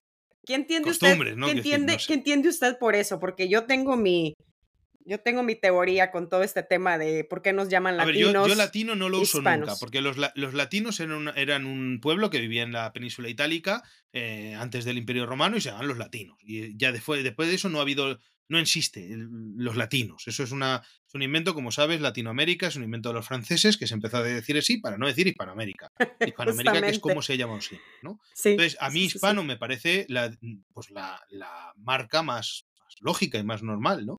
Eh, igual que no me acabo de acostumbrar a que, a que incluso dentro de la misma Hispanoamérica a los estadounidenses o useños los llamen americanos.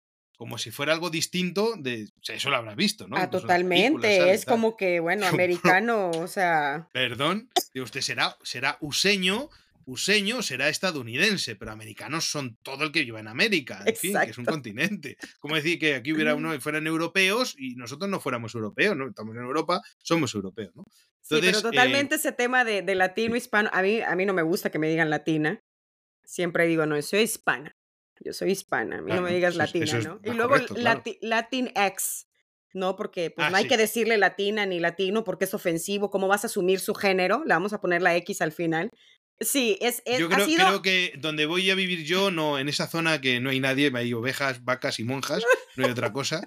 yo creo que no va a haber, no va a haber problema de esas cosas, me parece, creo, no sé. Ojalá que no, padre, porque aquí sí me, me tocan que andar corrigiendo a la gente para explicarles eso. Luego te dicen, es que eres latina, pero bueno, es que es, es una palabra más inclusiva para para los brasileños, por ejemplo, que viven acá, pues no les podemos decir hispanos porque pues no hablan no hablan español, entonces tenemos que decir ah, latinos porque es, Entonces yo les digo... Es un fallo, es un fallo. yo les digo, entonces tú, tú te voy a decir que eres inglés. O sea, no, no eres americano ni eres estadounidense, eres inglés porque hablas inglés. Entonces, oye, Claro, es que, pero es que hay que, tener, hay que tener en cuenta que ser hispano no es por hablar español. Porque Exacto. en Hispanoamérica, gracias a Dios y gracias a los españoles, hay lenguas. Quiero decir, eh, en, Paraguay la gente habla guaraní y hay un montón de, de, de, hecho, hay mucha gente que no, que no habla español. Yo en, en, los Andes, en Perú, he conocido mucha gente que no habla, no habla castellano, no, habla español, hablan dialectos. o, sí, Claro. No, no, ojo, ojo con dialectos, no, hablan lenguas, porque son lenguas de pleno derecho, son lenguas que desde el momento que llegaron los españoles tienen escritura, tienen vocabulario, tienen gramática y, ojo, gramáticas escritas antes de la gramática del inglés. Cuando se hizo la gramática del náhuatl en, en México eh, o, en España, o se hizo la gramática del quechua de la Aymara, en, no existía la gramática del inglés o del francés, no existían. Había la gramática del latín, del griego y la gramática del, eh, de la lengua castellana, de Antonio de Brija. Y luego vinieron las gramáticas de las lenguas americanas y solo después se empezaron a hacer algunas otras lenguas europeas. pero, pero son lengua de pleno derecho con su gramática, porque una lengua tiene que tener su gramática, sus normas, sus reglas, antes incluso que, lenguas como el inglés. Entonces, em, eh, no es una cuestión. Entonces, los brasileños eh, eh, culturalmente pertenecen al mundo hispano, porque pasa lo mismo. Hispania, que no es lo mismo exactamente que España, Hispania era, era Portugal también porque la unidad hispana es la unidad de España y Portugal, que hubo también algún momento en la historia más reciente, con Felipe II, donde hubo una unidad política. Pero ojo, en, la nación hispana, la unidad política solamente en el tiempo moderno ha sido una unidad estatal, una unidad, eh, perdón, la unidad nacional ha sido solamente una unidad política en, el tiempo moderno. Entre mucho tiempo, España, por ejemplo, fueron eh, distintas coronas y cada corona tenía sus propias leyes y no era la misma la ley que había en Castilla, que la que había en Aragón, que la que había en Galicia, que la que había en Navarra, que la que había en, Granada. Eran leyes distintas. Bueno, en Granada no, no se llega a hacer fueros, creo, pero, pero sí que había leyes forales, que eran leyes viejas, leyes tradiciones antiguas, que tenían distintas zonas. Entonces, eran todo Hispania, ¿eh? y, luego más modernamente España, pero, pero ya digo, entonces Portugal, vamos, muchos portugueses no tendrían ningún problema con, con, con ser una unidad. Eh, realmente no hay un, Ahora los sentimientos nacionalistas que hay en España son sentimientos más bien disgregadores, pero el sentimiento tradicional es el sentimiento de, unidad hispana, ¿no? Entonces, por eso brasileño se le puede decir también hispanoamericano sin ningún problema. Y yo, por ejemplo, eh, nunca hablo, el, CELAM, eh, es la conferencia episcopal, del episcopado latinoamericano, me parece una vergüenza. O sea, no, no, ya se lo digo, yo siempre digo el episcopado hispanoamericano. Y este, ¿no? también el, el de Brasil, por supuesto. Claro. Padre, hay algunos que promueven pues esta hispanidad, ¿no? y, de decir, Hispanoamérica se debe unir nuevamente con España y crear pues esta, pues un, un, poder, una reconquista eh, y obviamente con esto el, la reconquista también católica. ¿Usted cree que eso sería alguna vez posible? No, y no hace falta, quiero decir. Eh, a ver, el tema es ese, solamente en los tiempos modernos y precisamente por la fuerza de la revolución se ha unificado eh, la cultura y el Estado, o la nación y el Estado. Es decir, mm, y entonces hay toda una confusión. Y por ejemplo, parecería que para que hubiera, pues eso, una hispanidad unida, tendría que haber una unidad política gubernamental estatal, ¿no? Pero es que yo es que incluso yo para España, yo tampoco quiero un Estado centralista único. A mí no me importaría que en España, por ejemplo, hubiera distintos, voy a decir así, estados, me da, me da un poco igual. Porque España siempre ha sido España y los españoles siempre han sido españoles. Y solamente ahora, cuando hay un Estado centralista, es cuando la gente diga, no, no, no, yo no soy español, yo soy catalán, o yo no soy español, yo soy gallego. Esto es de ahora. Precisamente cuando hay unidad. Y siempre ha habido distintos gobiernos. Y, eh, eran gobiernos, por ejemplo, la misma idea del imperio, ¿no? El imperio español, sí, era un imperio español, pero no era una unidad estatal como ahora. Es decir, el emperador, cuando hacía leyes, eran leyes generalísimas. Él no se metía tanto pues, los primeros, luego ya empezaron la cosa de generar, ¿no? Cuando vinieron los Borbones, que eran más centralistas. Pero no se metía tanto en cómo vivía la gente en los virreinatos. En los virreinatos tenían sus propias leyes, sus propias normas, sus propias costumbres, en un marco general. Entonces, hoy en día eso no sería tan fácil en la la teoría política actual de, poner, porque está todo el tema de la soberanía o los soberanismos y todas estas cosas. Entonces, eh, parece que es, una cosa de oposición, como si una cosa luchara contra la otra, cuando son cosas que perfectamente pueden estar ordenadas, ¿no? Entonces, si hay una población que es de cultura hispana y cultura católica, esa unidad ya está hecha. Mm. Y, en el fondo, los que son e, enemigos, los que, mm, digamos, entorpecen eso, precisamente muchas veces son los poderes políticos. Pero yo, por ejemplo, cuando voy por, por América, estoy en mi casa, quiero decir, eh, y, lo nota uno muchísimo. No es lo mismo viajar, viajar a América, eh, sobre todo a la América hispanoamericana, ¿no? Eh, que viajar a otro país, incluso dentro de mismo Europa. Yo me siento más a disgusto en Francia que me siento pues cuando he estado en Perú o cuando he estado en, en algunos otros países allí, ¿no? Yo digo, pues esto es bien, es una particularidad, hay cosas distintas, pero, pero realmente aquí se nota que, hay una, una, unión. Entonces, esa unión, lo que no, no pienso que tenga que ser es una unión de tipo gubernamental político, debe ser una unión cultural. Una unión que en el fondo es lo que, lo que se buscó desde América eh, en el siglo pasado, cuando se hizo, se celebraba el, 12 de octubre el Día de la Raza, que se llamaba así. Día de la Raza, que surgió en, en América, era para celebrar la unidad de los pueblos hispanos. Y es esa unidad cultural, esa unidad que, mm, digo, puede tener, puede tener eh, un empeño también, digo, político en cuanto a las cosas muy generales. Por ejemplo, a entender una unidad de países donde, por ejemplo, se respete la vida y la familia, que es algo muy propio nuestro, ¿no? Por ejemplo, esto pasa, eh, pues sobre todo en, típico en cultura, sobre todo de choque cultural entre Estados Unidos e Hispanoamérica, ¿no? Siempre eh, se, se, se, pone de relieve en el, en el mundo hispanoamericano, esto uno ve en las películas, se ve en la, en la, digamos, la cultura así popular, el tema de que los hispanoamericanos tienen un sentido de familia, ¿no? Frente a los estadounidenses que son más atomizados y más tal, ¿no? Que posiblemente en muchos casos sea caricaturesco, no lo sé, pero eso, ¿no? Pues eso que es lo nuestro, eso es lo que hay que potenciar y que no tengamos países que lo que están pasando en el mundo hispano, que están destruyendo la familia, están destruyendo la, vida, están destruyendo su fe. No, más bien potenciar eso. Eso es, eso es lo nuestro. Lo nuestro que en realidad es para todos, ¿eh? porque quiero decir, tampoco. Ah, yo soy un poquito enemigo de ese tema esa cerrazón que esto viene mucho de algunos nacionalismos también en Hispanoamérica y tal, que es este tema de no, el mundo hispano contra el mundo anglo y los anglófilos y los hispanófilos y los anglófobos y los no sé qué. usted, yo soy católico. Y yo entiendo que lo católico vale para el mundo hispano, como vale para el mundo anglosajón, como vale para China, porque esa es la verdad de Cristo. Y es una verdad que se, funda, que se, eh, se hace y se crea en la sociedad, y luego en cada sociedad puede desarrollar distintos aspectos. Y en nuestra sociedad hispana ha desarrollado unos elementos. Pero el pretender, por ejemplo, que las, la sociedad, eh, eh, por ejemplo, anglosajona, eh, no, esa no, perdóname, hay católicos, hay, hay, mundo católico anglosajón también, y, es, y también es muy, muy fecundo. O sea, yo pienso, por ejemplo, en, Chesterton, y digo, oye, mira, en fin, ya, en España tenemos pocos como escritores así de geniales, ¿no? Ahora se ha puesto muy de moda, por ejemplo, el padre Castellani en, en, en, Argentina. pero, pero escritores así hay, sin duda, ¿eh? los hay igual de buenos. Pero, pero quiero decir, eh, no ¿eso no es católico? Pues, esa, pues más, inglés que Chesterton no se puede ser. O sea, es tipo absolutamente inglés. Es que, pero él entiende perfectamente eso, que no hay uno, no puede haber una oposición entre, entre ser católico y pertenecer a una cultura o a una nación. No, más bien, el cristianismo lo que hace es sacar lo mejor de esa nación. Pero es que ese es el empeño de los que fueron a América. Porque los que fueron a América Ojo, esto está escrito, esto no es una interpretación mía, está en leyes, está, está legislado. Eh, por ejemplo, José de Acosta eh, insistía en que a los indígenas no se les, o sea, incluso se les desaconsejara vestir como españoles.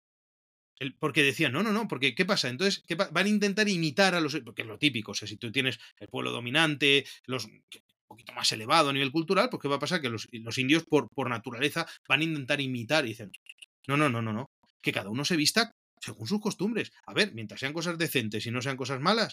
Entonces, claro, uno va a los cuadros eh, de, la época del virreinato y ve, pues yo que sé, hay representaciones famosas de la procesión del Corpus, por ejemplo, muy típicas en Cuzco, en donde sea, o en Lima, o, en el mismo Ciudad de México, por ejemplo, estuve leyendo hace poco de tradiciones de, Ciudad de México, o en cualquier otro sitio, ¿no? En, en Guatemala o en donde sea, ¿no? En fin, y uno ve cuadros y ve a los españoles vestidos como españoles, con sus capas y sus sombreros y sus cosas, y los indios vestidos con sus, sus túnicas, con sus plumas, con sus cosas, según del, del, sitio que fuera, ¿no? Y esto es lo que se potenciaba.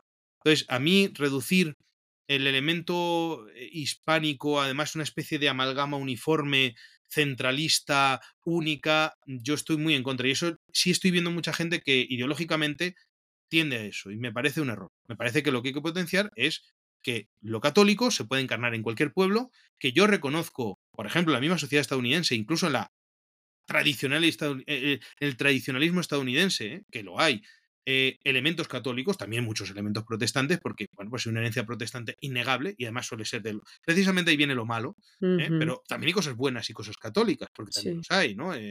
John Adams, por ejemplo, pues se sabe que leía muchos autores españoles católicos, eh, está, porque están en su biblioteca y están leídos y subrayados por él, como el padre Juan de Mariana, que es uno también de los jesuitas a los que aprecio mucho.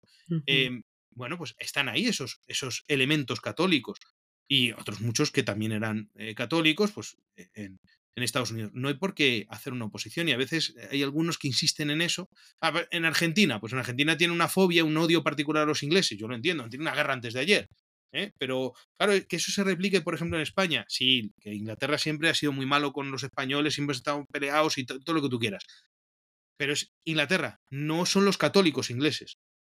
Y yo lo que quiero para Inglaterra, por ejemplo, es que haya muchos católicos. Por están teniendo ahora mucho musulmán, pero, pero que haya muchos católicos. Y lo quiero en Estados Unidos, quiero que todo. Y que no sean una copia del catolicismo eh, hispano, porque tiene su especificidad. Pero ojo, cuando hablo hispano, hablo del catolicismo, pues que pueda ser de, del Perú, o que pueda ser de, El Salvador, o que pueda ser de cualquier otro sitio, que tienen cada uno su nota. Y, esto es lo bueno. Eh, nunca el mundo hispano ha sido uniforme. Solamente al final, solamente en su degeneración es cuando se ha querido uniformizar. Y mm. la, razón uno lo ve cuando uno iba allí y si te querías ir al, Ande a ser sacerdote tenías que tener tu título de lengua indígena porque no, nadie, allí no hablaban español, hablaban por lo que fuera, quechua. Y tenías que saber quechua. Más, eh, digamos, más multiforme, más, más rico, más variado que eso, imagínate, ¿no? Entonces, por eso yo ahí, esto es otro de los temas que daría para mucho más, pero... Sí, es muy interesante además, muy interesante. Y por eso me, me, sea, quería saber su opinión al respecto porque lo he escuchado, este, y ahora como que se ha hecho como más popular esas opiniones. Em, y bueno, o sea, son válidas, eh, tienen algo de sentido, pero igual... Es una opinión. Es una opinión. Exacto, exacto. Pero bueno, eh, como lo decíamos con el padre Javier Olivera en el, en el último programa que grabé con él, bueno, que, que vuelva la monarquía católica, los reyes católicos, sería lo ideal. No, pero pues vamos a ver qué es lo que, lo que Dios tiene para nosotros, confiar en la divina providencia. Yo, honestamente, padre, no por, o sea, a ver, soy una pesimista real eh, en el sentido de que hay que ser objetivos también, pero digo, de esta en la que estamos metidos, eh, culturalmente, espiritualmente, socialmente, políticamente, no salimos solos humanamente. O sea, es una, necesitamos una intervención divina. Eh, no sé de qué nivel, pero debe haberla, porque no sé si humanamente podemos salir de todo este desastre, pues, padre. Pues yo, yo en eso soy mucho más optimista. Yo creo que sí. El problema que es que no lo estamos haciendo. Pero yo creo que la, la providencia nos está dando signos más que de sobra para tener muy claro cuál es el camino. El problema es que eh, no hay muchos que se atrevan a hacerlo. Eh, al final las intervenciones divinas, pues eso pueden ser, no, no, tienen por qué ser una cuestión catastrófica o cataclísmica un cambio radical o de algo, pero sí a lo mejor esa valentía de que teniendo tan claro por dónde hay que ir, porque yo creo que es evidente, los medios que hay y todo, pues de una vez nos dejemos de tonterías y, y, y fuéramos todos por ese mismo camino. Y eso, bueno, yo, yo creo que hay, y a veces el gran problema de este mundo hispano nuestro es que, es que estamos peleados por cosas ridículas. Y el mundo católico igual. Si tú eres más tradicionalista y yo soy menos, si tú eres, te gusta más la misa así o asao, si te gusta esta espiritualidad o esta otra, si te... y es absurdo, y además, eh, y, y, yo, eso me, me, causa mucho dolor porque, claro, mmm, a ver, uno se intenta estudiar las cosas que ha habido en la historia, en la historia de la iglesia, y nunca jamás en la historia de la iglesia ha habido uniformidad. Es absurdo. Eh, no ha habido nunca una sola teología, ha habido muchas. Yo, yo defiendo la mejor, que es la teología tomista. Tengo aquí a Santo Tomás, eh, con una representación que me acompaña siempre. Eh, a mí, yo digo, pero no puedo negar que había una teología franciscana y que era católica. A mí me parece mala, a mí me parece peor, pero nadie puede decir, no, eso no es católico. Sí que lo es, hombre, está San Buenaventura, está el Beato un Escoto, ¿cómo no van a ser, cómo no van a ser católicos? Claro que lo son, pero a mí me parece que contenían errores y que. Porque son cosas, cosas opinables. O una, la espiritualidad de la devoción moderna de los jesuitas, o la espiritualidad benedictina, o la espiritualidad. ¿Cuál es mejor? Bueno, pues. Eh, son cosas distintas. Bueno, pues eh, ese empeño muy, muy moderno, muy modernista incluso, muy racionalista, decir, no, solo tiene que ser así, y esto es lo único que vale. Es absurdo. Exacto. Y eso, el problema es que estamos metidos en eso y no hay un frente común. Y yo veo más peleas entre católicos. Insisto, por ejemplo, por el caso ahora que he comentado el tema de mi ley. Estoy viendo peleas desca descarnadas. Bueno, a mí me están poniendo a escurrir en, las redes sociales y lo que sea. Entre católicos que, que, que, luego contra el verdadero enemigo. Y dice uno, además, si realmente uno pudiera decir la iglesia ha sido así, bueno, pues todavía lo puedo entender. Vale, pues esa división, que no es división, que es diversidad interna, estaría mal. Pero es que no es verdad. La Iglesia en sus mejores tiempos, en las épocas más gloriosas, ha habido una diversidad brutal. En el siglo XVI español, donde había cientos de santos, donde se estaba cambiando el mundo, tenías eh, escuelas teológicas distintas, tenías distintas congregaciones religiosas, tenías distintas espiritualidades, distintas cofradías. Cada uno iba... Y, pero ¿qué pasa? Que lo común estaba clarísimo. Y todo el mundo estaba en el empeño común y había un orden, ¿no? Pero sí. ese orden no es uniformidad. Ese, ese, esa, esa tendencia a la uniformidad de que mi manera es la única de ver y hacer las cosas, eso es modernismo puro. ¿Eh? Y muchas veces los más antimodernistas son los que creen en eso, pero no voy a entrar más en él. Siempre tener un balance, ¿no, padre? Porque se puede caer en esas radicalidades, pero raras, ¿no? Sí, lo, lo he visto. Estoy dentro de, de o sea, de, de ciertos círculos donde se ve también esto. Y pues sí, se tiene que tener mucho cuidado porque en vez de, de unir y, y, bueno, estar todos juntos, bueno, somos católicos y vamos a luchar por el reino de Cristo, pues terminamos haciendo estos, estas divisiones dentro de la misma iglesia que, que termina haciendo muchísimo más daño de lo que puede ayudar. Uh -huh. eh, pues padre, le agradezco tanto todo su tiempo, su conocimiento ha sido fenomenal. Me encanta todo lo que ha venido a compartirnos y espero que no sea la primera ni la última. Bueno, pues cuando sea, yo no intento estas cosas no decir nunca que no, porque no me gusta que me digan que no cuando yo pido una entrevista o algo. Entonces, por la misma razón, ¿no? Cuando me dicen no y tal, pues yo digo sí, venga, buscar día ahora. A veces alguno me lo ha pedido y a lo mejor se me ha quedado ahí en el tintero y luego no hemos encontrado un día, pero es por falta de, de organización más que por falta de voluntad. Yo en general intento que siempre cuando son, es con amigos y con gente que somos hermanos católicos y que, y que estamos en la misma batalla, insisto, incluso en, en, cosas pensemos diferente, que esto también es un valor de reivindico de nuestro programa, donde tenemos, y quiero que haya siempre esa diversidad católica, eh, yo creo que es bueno que, que nos encontremos en, en, estas cosas y compartamos. Totalmente. Bueno, ahí escuchamos al padre Francisco José Delgado de el maravilloso canal La Sacristía de la Vende. Lo pueden seguir, suscríbanse a su canal. Magnífico todos los programazos, las tertulias que ahí hay. Aparte son muy entretenidas, eh, te forman y te entretienen a la vez. Eh, padre, nuevamente, muchas gracias. Eh, si nos puedes pedir con una bendición final, por favor, se lo agradecería. Por supuesto. Bueno, pues hemos empezado eh, nosotros hemos, rezado antes en español, ahora bendición la hacemos en latín, por ejemplo, ¿no? Solemos hacerla también en el programa. Pues eh, Dominus Bobiscum. Et quod spiritu tuo. Benedicat vos omnipotens Deus, Pater et Filis et Spiritus Sanctus. Amén. Amén. Que viva Cristo Rey. Viva. Y que viva la Virgen de Guadalupe. Muchísimas gracias, Padre. Que Dios lo bendiga. Un abrazo y nos estamos escuchando pronto, amigos. Gracias por su sintonía. Hasta la próxima.